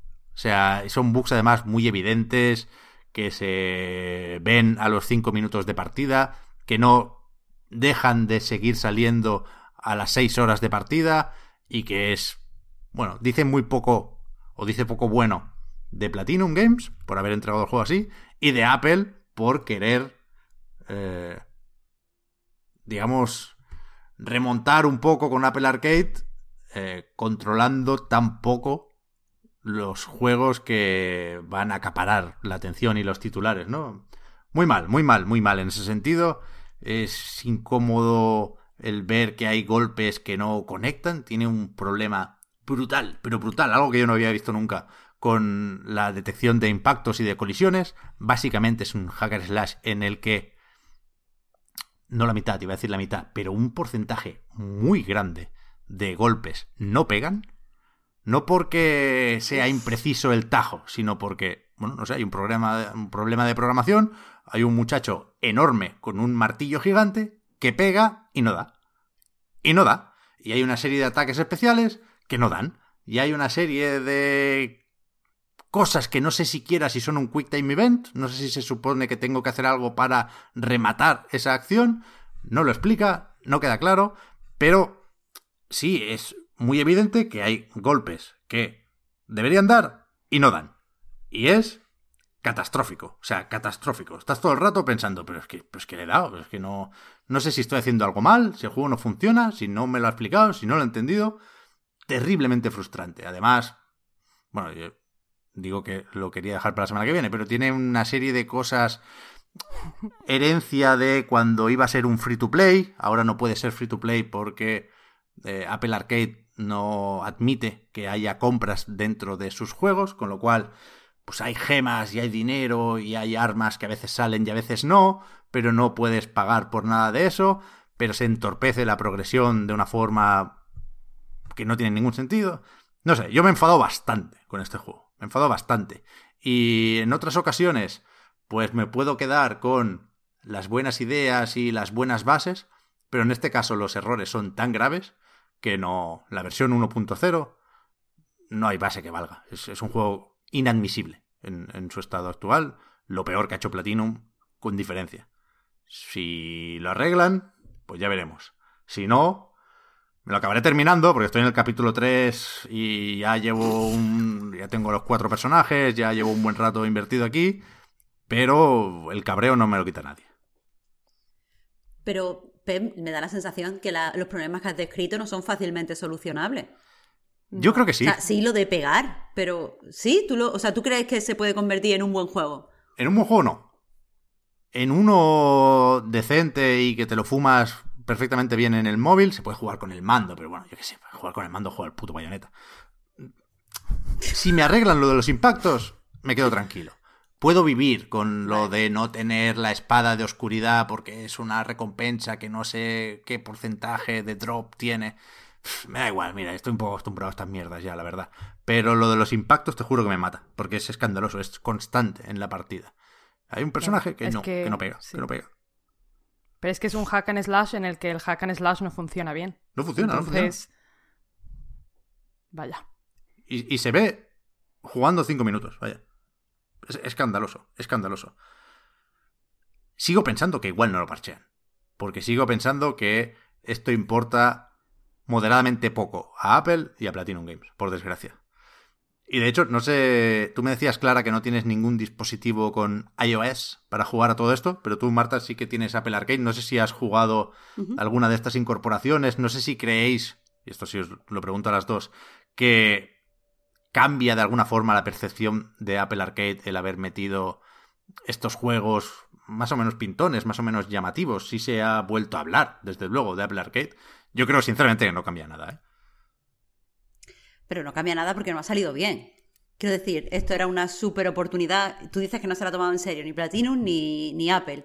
Pero si se lo hubiera tomado en serio, yo creo que podría haber cambiado muchas cosas. Aún así, también te digo que aunque no he jugado ninguna de las nuevas incorporaciones, eh, yo en los últimos meses, y cuando hablo de los últimos meses, pueden hacer perfectamente pues desde septiembre o desde octubre, he cambiado mi percepción otra vez para buena hacia Apple Arcade. Quiero decir, cuando me lo hice eh, me lo hice con mucho entusiasmo, me compré de hecho el iPad para eso. Después eh, me, aburrí mucho, me parecía que no había mm, incorporaciones interesantes, pero a partir de septiembre del año pasado empezaron a entrar un montón de juegos que me interesen, que, o sea, que me han interesado, perdón, y que he disfrutado mm, más o menos y que he podido jugar antes gracias al Apple Arcade. Se me ocurre, por ejemplo, Alba, que es un juego que, me gusta mucho. Y ahora eh, el problema es que estoy con el Cozy Grow, así que no he probado otra cosa, pero pero vaya, que estoy jugando, ¿sabes? A cosas. Sí, sí. Cozy Grove a mí me gusta bastante, ¿eh? también lo mencionamos el otro día. Ahora está fuera de Apple Arcade, ha sido una exclusividad muy temporal. Eh, creo que está en todos lados, ¿no? En Switch, en Steam, en Play, en Xbox. Sí. Si no en todos lados, casi. Desde luego no es exclusivo de Apple Arcade ya. Pero a mí me sorprende mucho lo que está haciendo Apple aquí. No, supongo que se la suda, evidentemente, porque si decíamos que Sony tiene motivos para hablar poco, Apple ni te cuento, ¿no? O sea, otra liga, completamente, otra liga. Pero hacer este esfuerzo, que claramente es un esfuerzo, han sacado 30 putos juegos de golpe, venían de sacar uno por semana. A mí me da la sensación de que es la última intentona. Si con esto logramos eh, los objetivos o las cifras internas, pues bueno, seguimos con Apple Arcade. Si no, vamos a dejarlo morir. Me da esa Pues, sensación. honestamente, me daría mucha pena que muriera Apple A mí- Arcade. a mí también. Porque a pesar de, de que, mm, bueno, no todos los juegos que han llevado eh, tenían en cuenta la jugabilidad en tableta eh, en, to- en todo momento, que decía, hay juegos que eh, he, he jugado, he empezado a lo mejor en Apple Arcade y después he jugado en otras plataformas, sobre todo Switch, y, y Switch era increíblemente mejor. Pero pese a todo, eh, a mí me, me, está- me ha dado mucha- muchas alegrías, me daría mucha pena y, y además que todo sea por lo que siempre acusamos a las empresas tecnológicas cuando inician este tipo de proyectos relacionados con videojuegos, por no tener la suficiente paciencia como que para que el producto despegue. Porque es cierto que, que parece que salió hace mucho Apple Arcade y ha tenido sus vaivenes, pero no, no, dos años no me parece, creo que no llega a dos años, no me parece el tiempo suficiente como para llamar la atención de un gran público, que, que ya tienes el público limitado porque tienes que tener eh, algún producto de Apple, pero no me parece los- el tiempo suficiente como para ya- llamar la atención de este público, para hacer que conozcan el producto y para hacer que se sien- sientan fidelidad hacia el producto como para pagar una suscripción. A mí me parece Netflix cuánto tardó en despegar, Pero es que- casi 10 años. Es que sí, es, no sé. es inexplicable, totalmente inexplicable. Tú hablabas de paciencia, Marta. A mí me preocupa más la falta de interés. Flagrante falta de interés, porque es, verdad, coincido que si tienes Apple Arcade, pues eh, a poco que busques, encuentras eh, juegos para, esas, para los trayectos en metro de esa semana. Sin duda, a mí me. Más allá de un pequeño hueco que dejaron poco después del lanzamiento, yo después me volví a suscribir y, ahí me he quedado, ¿eh? estoy mo- moderadamente satisfecho con el servicio. Eh, pero es que no, no están haciendo nada para atraer a gente nueva. Nada. O sea, haces esto, que es lo más importante que ha sucedido en Apple Arcade desde el lanzamiento del servicio, y no han puesto un tráiler en el puto canal de YouTube de Apple, que tiene 14 millones de suscripciones, que tiene, el último vídeo es un anuncio de los AirPods Pro, tiene 8 millones de reproducciones, que parece una puta película de Marvel, y no hay trailers de, de Apple Arcade. Y, y no es por, por reglas internas de la empresa, ¿eh? Se han publicado anteriormente trailers o vídeos promocionales de Apple Arcade en este canal principal de Apple. Se puede. Pero no lo han hecho ahora. Es inexplicable. Pero o sea, no me lo pueden explicar. El, el tráiler, vale, yo qué sé, a lo mejor quieren mantener un- cierta imagen en su canal de YouTube, pero ¿a ti te han llegado notas de prensa? ¿A los medios especializados de, de videojuegos? ¿Te ha llegado alguna nota Bueno, de prensa sobre las cosas de Apple Está en el newsroom. El trato de Apple con la prensa es un poco peculiar. Pero me parece muchísimo más grave lo del canal de YouTube. Pero mucho más.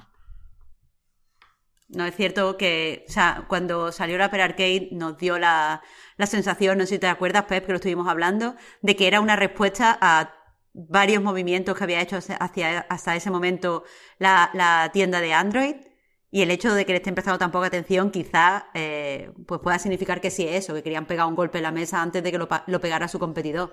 ¿Ya? Pero es muy, muy triste. Yo no quiero que desaparezca el servicio porque creo que puede darnos mucha, mucha alegría si se siguiera trabajando en él como se ha estado trabajando en los últimos meses. Porque se lo están ganando, vaya. Es que es, es acojonante. Sí. No, no se puede explicar, no se puede entender. En fin.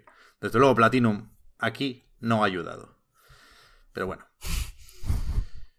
Eh, yo he jugado a más cosas, perdonad que lo digo así del tirón. He seguido jugando al Outriders y he cambiado muy poquito mi opinión. Hay momentos en los que me salía un pájaro y me gustaba ese combate y decía, ah, pues mira, sí, está graciosete lo de las habilidades. Y justo después me encontraba una cosa especialmente cutre, especialmente tópica, y volví a bajar. Sigo opinando que es un juego del montón, Outriders, que disfrute de su éxito, faltaría más, pero yo no veo aquí nada a reivindicar. He jugado un poco al Outworld Soulstorm, que creo que sí puede buscar sitio en un programa la semana que viene, por ejemplo. y me ha parecido bastante durilla la introducción, o el prólogo, o el tutorial. Me ha decepcionado bastante. Me, va a costar retomarlo. Pero bueno, lo voy a hacer porque me gusta mucho el universo de Oddworld. Y he jugado Narita Boy también, que lo puedo comentar un poco después. Y me temo que me dejo algo, pero me voy a callar un rato y os voy a preguntar a qué habéis jugado vosotras. Em, ¿Quieres empezar tú, Marta, o empiezo yo? Bueno, puedo empezar yo porque es muy breve. No he jugado a nada. bueno, pero te has terminado el It Takes Two.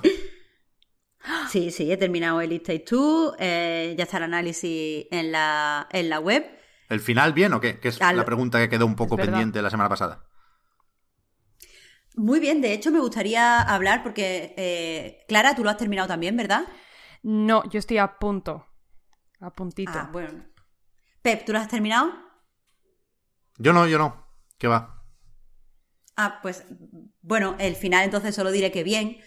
Eh, y entonces voy a contestar súper brevemente a esos mm, comentarios que nos hicieron por el chat la semana pasada de si este era un juego que eh, pues pusiera una mala luz o, pusiera estigmatizara, es la palabra que usaron, estigmatizara el divorcio. Y a mí personalmente me cuesta hacer esa lectura. No me parece que el final, eh, ni el desarrollo, ni el principio del juego estigmatice de ninguna forma el divorcio. Al contrario, creo que lo pone como una opción que está ahí si la quieres o no la quieres. Y, a mí me parece que es un juego que se mantiene eh, constante en su eh, faceta divertida, por decirlo de alguna forma, durante todo el juego, a pesar de que es bastante largo. Aunque sí es cierto, eh, y de nuevo aquí me remito al comentario de, Albert, de que decía que cierto, en cierto momento pierde fuelle. A mí no me parece que esa pérdida de fuelle se sienta mientras estás jugando, pero sí que cuando miras a la estructura del juego en retrospectiva, sí que se puede ver que hay ciertas partes del juego que no aportan tanto como la, traca final. Me refiero sobre todo al principio. El juego tiene dos partes. Una en la que tienes que llegar a la habitación de la niña y ahí varios capítulos. Y otra en donde ya estás en la terapia que vemos en el tráiler. Eh, la parte de la terapia es mucho más importante y mucho más emocional, pero ocupa casi la misma eh, proporción del juego que la parte inicial. Y sí es cierto que la parte inicial se podía haber quitado porque las personas que a lo mejor juegan menos a videojuegos o, no tienen tanto tiempo para dedicárselo a jugar, sí que pueden eh, resentir un poco esa duración. Pero más allá de eso, me parece un juego excelente y mm, ojalá el, año sea tan bueno como para que no sea Goti, pero difícil lo veo. Sí. No, yo estoy completamente de acuerdo. Sí, o sea, yo hablaría de este juego también porque mm, es un es lo que tú estás diciendo, es un juego que te a mí me, me sorprende cada cada vez, o sea, aún no me lo he acabado, estoy como en la parte de la terapia, digamos que podemos dividirla en cuatro partes, estoy en la tercera. O sea que yo creo que el final, el final está ya ahí, está cerca. Lo que pasa es que he escuchado opiniones muy variopintas sobre el final, entonces no puedo, no puedo juzgar si es bueno o no, pero, pero me fío de ti, Marta. Pero es que aún así, si dejo el final de lado, ¿no? Y pienso en el, en el viaje, estoy de acuerdo contigo en el que, en la opinión de que la primera parte quizás sea no sea menos, como podemos decirlo, importante para la narrativa, pero aún así, a mí la primera parte, por ahora, en mi memoria, brilla con más fuerza que la segunda, ¿eh? La primera parte, el final de la primera parte, en ese entorno medievalista, que estoy intentando hacerlo, decirlo sin decir spoilers, que hay un momento ahí con un guiño a los RPG en perspectiva cenital, vaya diablo, o sea, ese momento, por favor. Es que tiene momentos de, brillantez que dices, no puedo con esto. De hecho, en ese final que comentabas, hay eh, para mí el momento narrativo mejor del juego. Eh, que me, yo creo que podría escribir un artículo nada más que de lo que pasa con la reina Cutie. ¡Ay, sí, por favor! Porque madre mía, madre mía, Pep, ¿tú, has pasado ya por eso. eso? Sí, la elefanta sí la, la he visto, sí. ¡Ostras! 10 de 10. Para mí, ese momento y gran parte de esa sección y la parte del martillo y los claves, los clavos, eh, son lo mejor que he visto hasta ahora del juego. Y evidentemente puede que lo supere cualquier otra parte porque va a ser distinta necesariamente, ¿no? Pero solo con esto y con todo lo demás manteniendo un buen nivel, faltaría más, ya me está pareciendo no sé si Goti, pero seguramente sí lo mejor que he jugado hasta el momento este año, sí, sí. la hostia, es una locura. Me, me, flipa y me hace cierta ilusión porque es un personaje que eh, hemos podido querer ver en la cuerda floja, ¿no? El Fares, porque, no sé, parecía en cierto momento que el personaje se iba a comer a el, autor o al desarrollador. Y, y, yo creo que ahora, con, con It Takes Two, encuentra un equilibrio y se revaloriza de una forma y se gana el derecho a decir lo que quiera durante un, buen tiempo más, de una, de una manera que, que me parece muy, no sé, como muy vigorizante. Me, parece un juego que carga mucho las pilas y me parece que, que, deberíamos tener muchas ganas de que el Fares se quede por aquí haciendo sus cosas, sus juegos y sus paridas un, un buen tiempo. Sí. En ese sentido, Pep, quiero destacar que Fares es muy personaje, pero todas las cosas que ha dicho en las entrevistas han resultado ser ciertas. No estaba sobrevendiendo el juego. Ha dicho, ah, se cambia todo el tiempo de, mecánicas. Todo el tiempo se está reinventando. Hay no sé cuántas ambientaciones, hay no sé cuántos secretos. Eh, la rejugabilidad va a pasar por encontrar pequeños detalles. Todas esas cosas que ha dicho son verdad. Sí, sí. Completamente. Sí, sí, a tope, a tope. Ni una mentira. A tope. ¿Qué más? Pues mira, Pep, Resulta que eh, cuando hablé de adiós, lo mencioné un poco por encima y, bueno, no me gustó, dije cosas feas y me lo despaché en dos frases. y una de las cosas por las que está guay que esté aquí Clara es porque, Clara, tú has jugado a adiós y nos lo puedes analizar con mucha más decencia que como lo hice yo. Que va, que va. Que va, seguro, seguro que, que tú fuiste completamente decente. Es más, tengo el problema que no sé qué dijiste tú. Porque justamente ese, ese episodio de, de, vuestra interacción radiofónica me lo he perdido. Entonces no tengo ni idea. Así que yo voy a decir lo mío. Y Marta, tú cuando, cuando digas no, pues pones el euro en la mesa otra vez y, y ya está. A ver, yo no voy a defender aquí Adiós a capa y espada porque es un juego que obviamente es un juego muy cortito, es de Mischief, salió el 17 de marzo, es una aventurilla narrativa en primera persona. Se puede hablar mucho, por cierto, no está en español, está en Steam y en Itch.io, pero es completamente en inglés.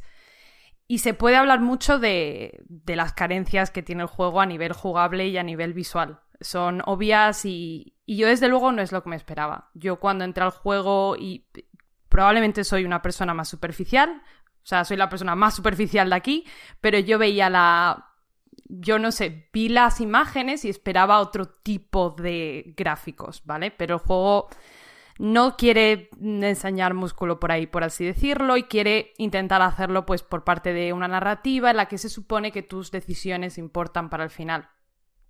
Em, básicamente, la historia es muy clásica, muy americanista. Eh, eres un señor que decide dejar de trabajar para la mafia. Eh, obviamente, volvemos. Eh, está llena de tópicos, porque al final, pues Hollywood lleva enamorado de la mafia desde hace muchísimos años y parece que todo lo que te cuenta Dios ya lo sabes. Entonces tú entras al juego ya sabiendo qué va a pasar. El protagonista quiere dejar de trabajar para la mafia y tú sabes lo que va a pasar porque la mafia, tú no puedes dejar de trabajar para la mafia. Básicamente te matan. Y... Eh, vamos a ver, lo sabemos todos ya, hemos visto muchísimas películas de mafias, ya no sabemos de qué va la historia. Lo curioso es que el mafioso, o bueno, los dos son mafiosos, ¿no? Pero el, el, señor que va a visitar a nuestro protagonista, que está en su granja de Kansas con sus cerdos y su caballo y sus cabras, el señor mafioso que va a visitarlo es como en cuanto a diseño, a mí me causa mucha curiosidad porque me parece como un que tiene cara de señor majo. Tiene así como una pinta muy estilizada a lo Slenderman, entonces da un poquito de miedo si te giras y lo ves ahí plantado con, sus brazos y sus piernas largas, pero luego tiene una voz muy calmante y, parece como muy amable, ¿no? Como que está todo el rato intentando convencerte de que no lo dejes porque obviamente ya sabes lo que te va a pasar. Eh, tirito cuando menos te lo esperes. Pero me ha gustado mucho cómo está actuado el juego. Me gusta muchísimo, me han gustado mucho las voces, me ha gustado mucho realmente cómo cuenta la historia, que parece casi mm, teatro, ¿no? Me gusta como esa cotidianidad que le da al hecho de pasar tu último día con vida. Básicamente es que no estoy spoileando nada, el juego se llama, se llama Dios, ya lo sabemos. Pero me gusta como esa cotidianidad, me gusta como la crudeza con la que trata algunos temas Em, y me gusta como el arco de redención, bueno, eh, comilla, comilla, comilla, que tiene el personaje principal, porque realmente lo estaba jugando y entre que la voz del personaje principal me recuerda muchísimo a la de Arthur Morgan de Red Dead Redemption 2 y que, y que es eso, es un arco de redención, o se supone que, que este hombre pues está intentando redimirse, ¿no? No quiere ya, quiere dejar de trabajar para la mafia, quiere no sé, quiere ponerlo todo e-, en su sitio antes de, pues antes de palmar. Em, no sé, me, gusta, me gustan las historias de redención, entonces quizás por ahí estoy un poco bias ya de por sí.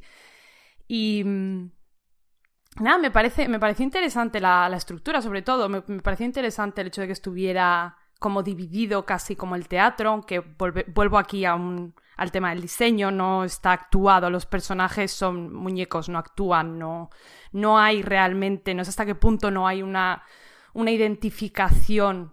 O sea, yo como jugadora me he sentido más como una espectadora más que identificarme con ningún personaje, ¿no? Entonces entiendo que es un juego que puede resultar muy tirante entre, entre esa falta de identificación y que el ambiente no tiene música, como ya os he dicho, es bastante feo.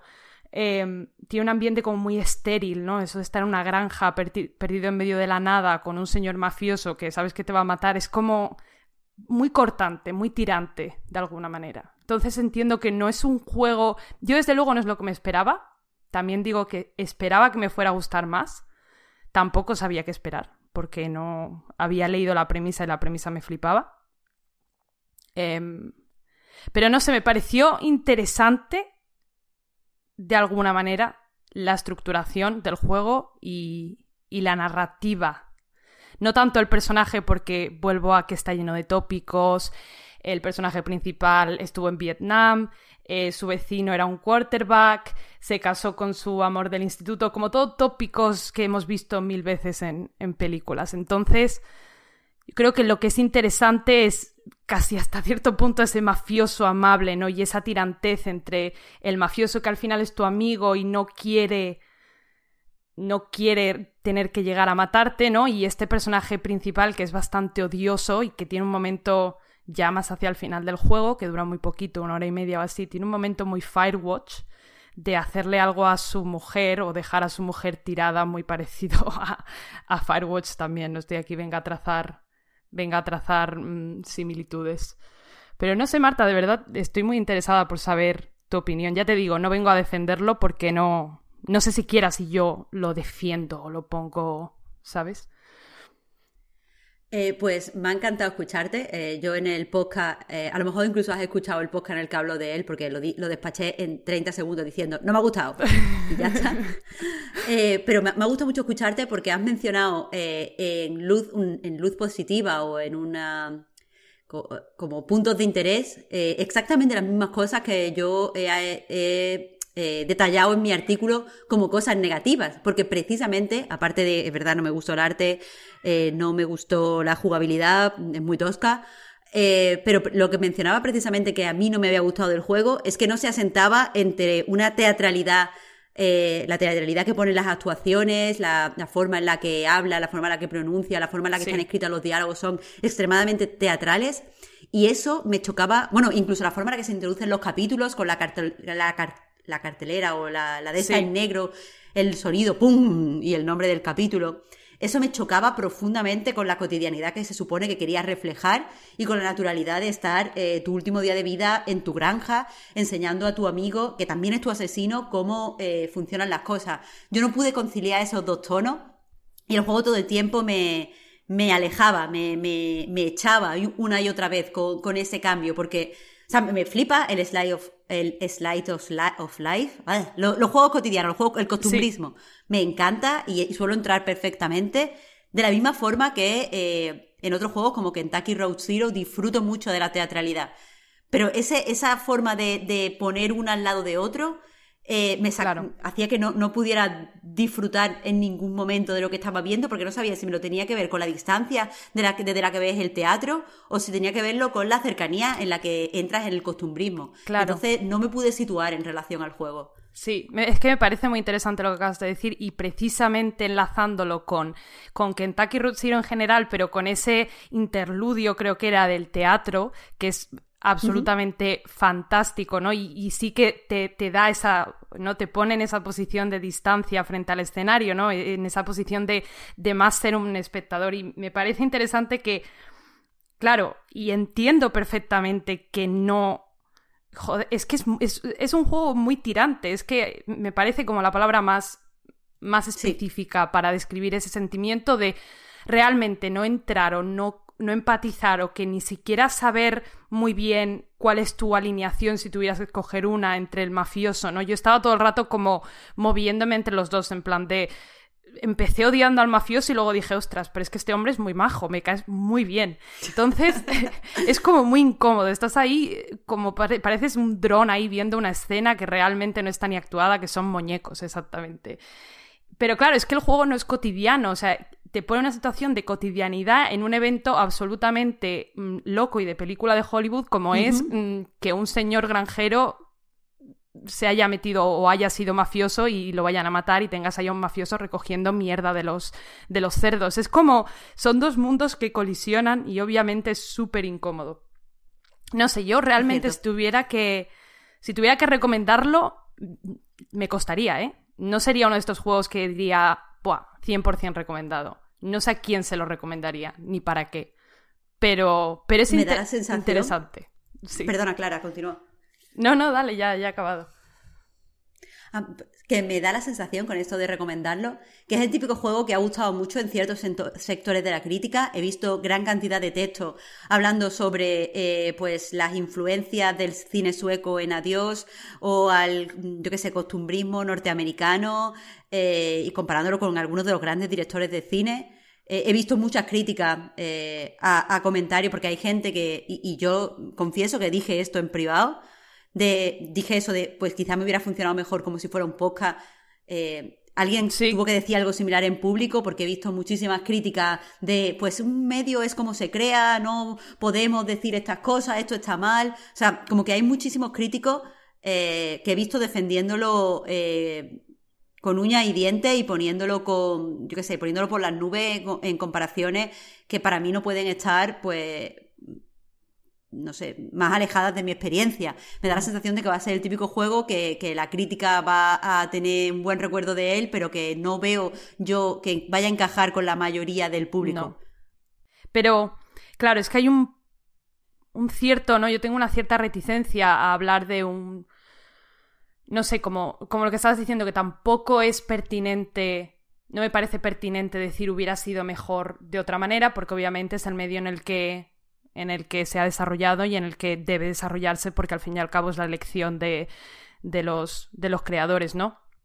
Entonces siempre tengo cierta reticencia a hablar del juego, por mucho que mecánicamente sea muy tosco y, y sinceramente apenas haya muchas, apenas haya mecánicas, ¿no? Es, es, un juego pues eminentemente de first person, andar por el campo y tener a un mafioso detrás de ti de una manera muy extraña. es que es muy extraño, es, es rarísimo.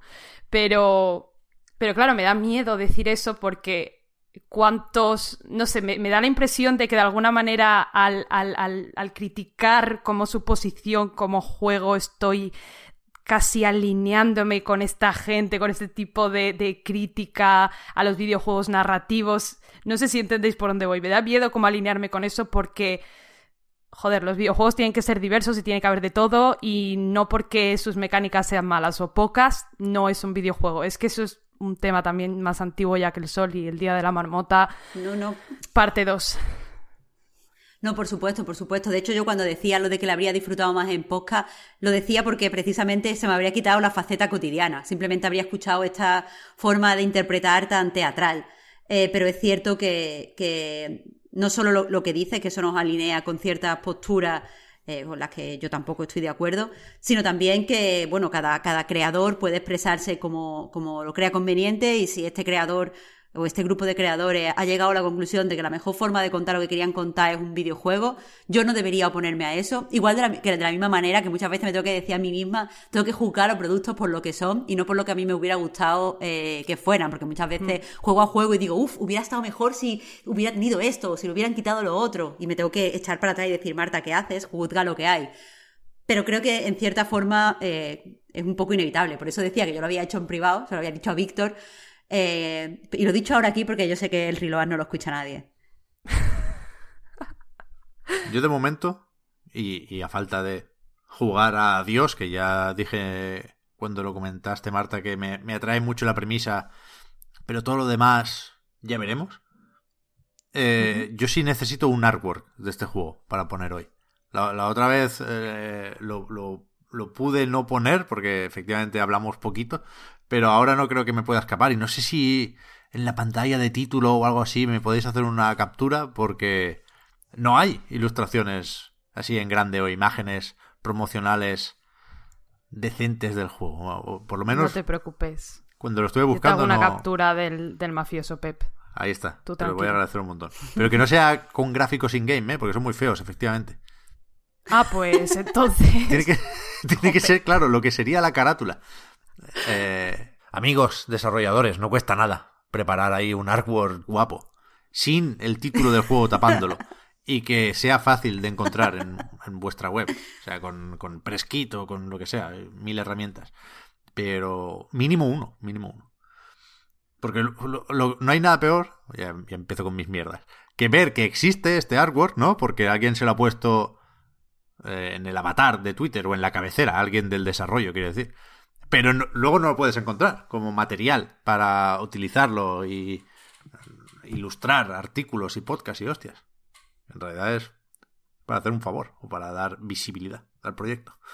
En fin, Narita Boy. No sé si tiene artwork, pero ojalá. Porque bonito es un rato largo el cabrón. Esto es un juego de estudio Koba, gente de aquí de Barcelona, sobre todo, no sé si hay alguien de fuera que haya participado también, seguramente sí. Y empiezo hablando de gráficos o de estética, porque creo que es el núcleo del juego, lo que más llama la atención, lo que tira del carro durante las seis horas que durará. A mí me, me, duró eso y me perdí un par de veces, luego hablo del tema. Y, y creo que, que lo puedo decir con cierta convicción, porque a mí el rollo retro, pixel, ochentero, catódico, todo esto me da, me da completamente igual. O sea, no, no soy muy nostálgico de los 80 y no, no es una estética que me guste especialmente, pero me parece hipnótico Narita Boy, por los filtros, por la luz, por el sonido también. Y me recuerda un poco en ese sentido, creo que se ha mencionado alguna vez como referencia en el proyecto, al Sword and Sorcery. O sea, su estética tiene algo de eso, que, el, de Super Brothers ya me, ya me flipó en su momento, pero con, con un exceso de filtros que parece que no deba tener fin. Es decir, si tiene 80 filtros, que en cualquier otro juego parecería una barbaridad, pues igual 80 más le quedarían bien también, ¿no? Me, me, no sé, me entró muchísimo la estética del juego y y no sé hasta qué punto incluso hace que brillen menos otros apartados, porque siempre está por, por encima de todo lo demás. Pero esto es un juego que definiría como plataformas de acción más que como Metroidvania. He leído por ahí lo del Metroidvania, creo que hay poco de eso. Creo que a pesar de que sí desbloqueas habilidades que abren caminos Creo que la estructura del juego y el diseño de los niveles tiene poco de eso y cuando se aproxima al Metroidvania a mí no me convence cómo lo hace porque es cuando me pierdo, ¿no? Creo que hay es un juego más lineal de lo que parece mientras juegas y eso sucede porque a veces no sabes dónde va la llave o el disquete en este caso y das más vueltas de las que tocaría. No me ha gustado perderme en este juego, vaya. Aunque sí estaba dispuesto ya digo, sobre todo por la belleza de esos paisajes, estaba dispuesto, decía, a explorar todos los rincones del juego, ¿no? Por, por eso hablaba de tirar del carro.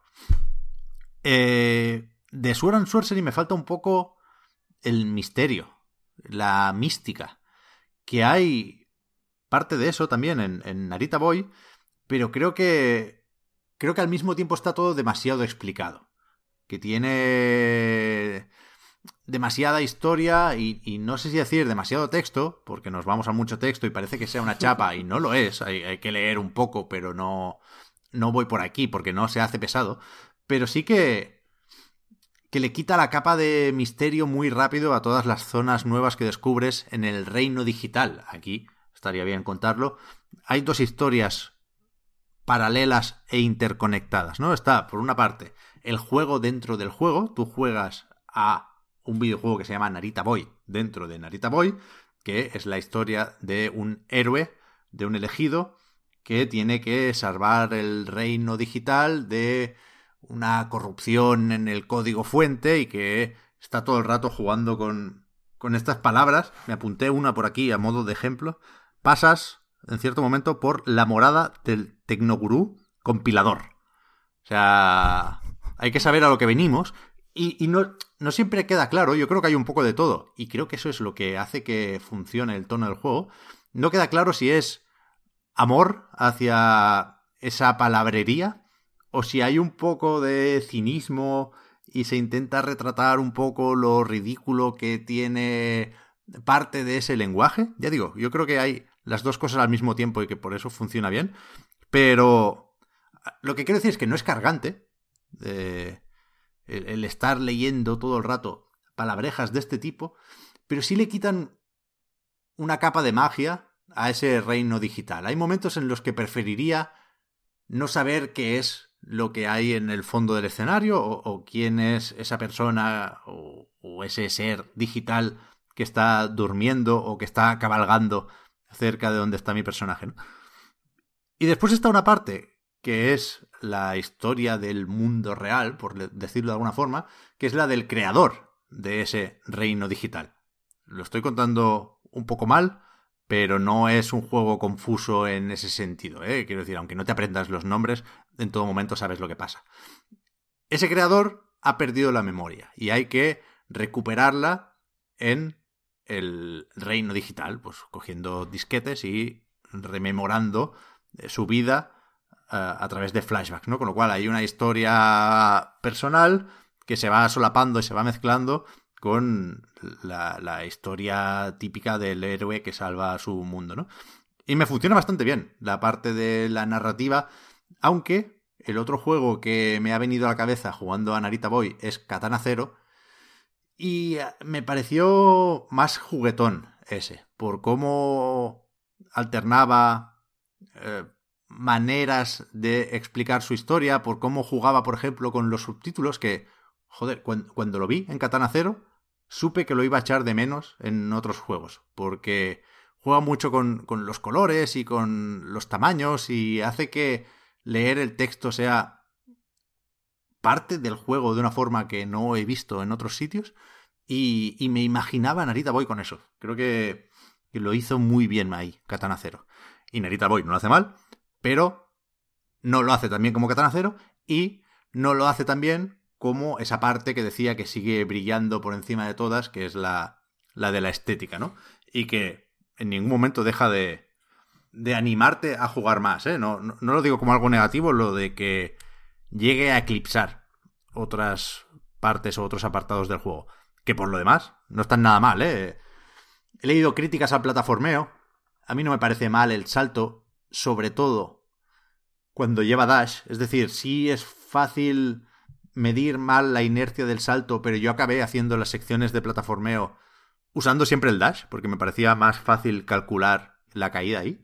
Y no tuve ningún problema con eso. Me parece guay la fluidez de las animaciones, son un espectáculo.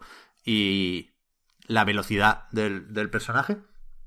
Y después el combate, que es sencillote, que de nuevo, vas desbloqueando habilidades, alguna está especialmente bien metida, como la estocada, que, que pilla cerca del final. Pero la mayoría de los combates son. se resuelven más o menos fácil con un, golpe cargado, que es quizá lo más contundente, con un combo más o menos simple, que puede ser también aéreo, y con la posibilidad de utilizar la espada como escopeta. Mola bastante como, cómo maneja el arma. Y tiene un rayo cargado.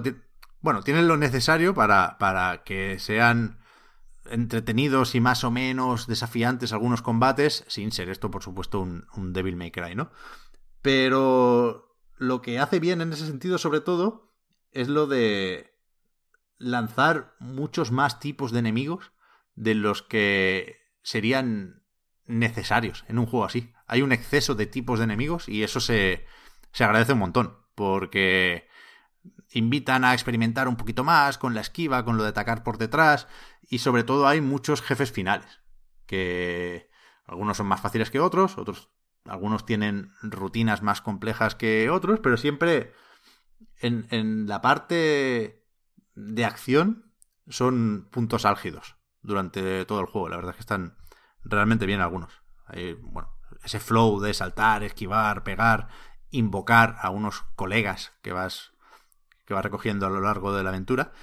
Y, y ya digo, quizás un poco plano en, la parte del diseño, quizás se sale poco del camino marcado y eso hace que no tenga un momento especialmente memorable, pero es que en realidad todos lo son, porque vuelvo a, a, a, la estética porque no puedo salir, no puedo salir de ahí.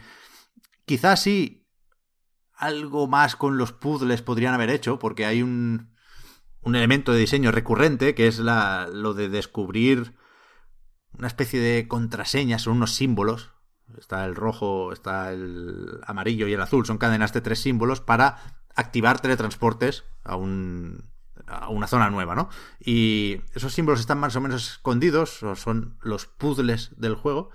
Y después hay unos que son opcionales, hasta donde yo sé, que están más escondidos y que, bueno, pues te dan el logro o el trofeo de turno y, te permiten desbloquear una parte eh, más escondida de la historia, ¿no? Y mola encontrar eso, pero es que es lo único que hay. O sea, creo que se, se reforzaría lo ingenioso de esos símbolos escondidos si se alternaran con otro tipo de puzzles. Que a lo mejor me he perdido algo, pero yo no, no los he visto. Por lo demás, te lo juegas.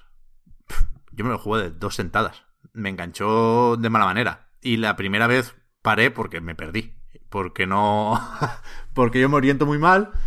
Y no hay mapa y no hay indicadores más allá de la lista de objetivos. Y, bueno, creo que no vi una pared que se podía escalar, una mierda así, no me fijé y me frustré un poquitín y, lo dejé. Y lo hice en dos bloques de tres horas más o menos. Pero me lo podría haber fumado del tirón perfectamente. Porque... Porque entré bastante bien al, al universo del juego. Que ya digo, eh, que no, no es porque a mí me, me flipe el tricroma y los cables y las teles de tubo necesariamente, al contrario, prefiero un, buen OLED, te lo cuelga ahí en la pared y me, ha... me olvido de todos los demás. Pero pero tiene tiene un, una fuerza el, el, juego en ese sentido, tiene un, una capacidad de atracción bastante bestia, bastante bestia. Hombre, y nada más entrar al juego tienes un pepinazo de temazo en el menú, que yo no he jugado al juego aún, pero la, la canción del menú me la he puesto ya varias veces, ¿eh? Sí, sí, sí, sí. Increíble. La música, de nuevo, tampoco es algo en lo que me fije normalmente y tampoco reconozco o identifico los guiños auditivos, pero me, me gusta la banda sonora, sí que es verdad. Sí, sí. No sé, está muy bien. Creo que es, creo que es un juego que, que se nota que, que, llevaba mucho tiempo en la cabeza de alguien, ¿no? De Eduardo en este caso. Y. Y que podía despuntar más en algunos apartados, pero. Pero creo que ha, que ha trasladado muy bien esa idea que había en la cabeza, esa visión, y se nota. Se nota muy, muy, muy mucho. Me ha gustado escuchar tu, tu, análisis, Pep, porque normalmente todos los que he leído eh, se centran demasiado en el apartado más nostálgico del juego y en las cosas que hace bien en relación a los juegos y a las películas y tal que está eh, homenajeando. ¿Mm? Así que está bien saber que también se puede disfrutar sin contar con ese componente, eh, sin tener ese conocimiento o ese, ese pasión por el retro que muchos pensaban que era como eh, súper necesaria para poder entrar Claro, en Narita Boy. yo supongo que es la- Está bien, sabe que no. Supongo que es la intención, ¿eh? De estudio Coba, pero re- desde luego no es requisito indispensable, vaya. Que te vaya ese rollo. Y de momento, esto es lo que tengo que decir, porque es que lo, lo- lo- lo terminé hace ni 12 horas. Así que no he tenido tiempo de el volver a algunas entrevistas para buscar simbología y demás. Y creo haber entendido todo el final, pero me, me gustaría, digamos, explorar un poco más y a ver si incluso charlar con, con alguno de sus creadores otra vez para, para hacer, no sé, o un postmortem o una valoración o un spoiler cast o lo que sea.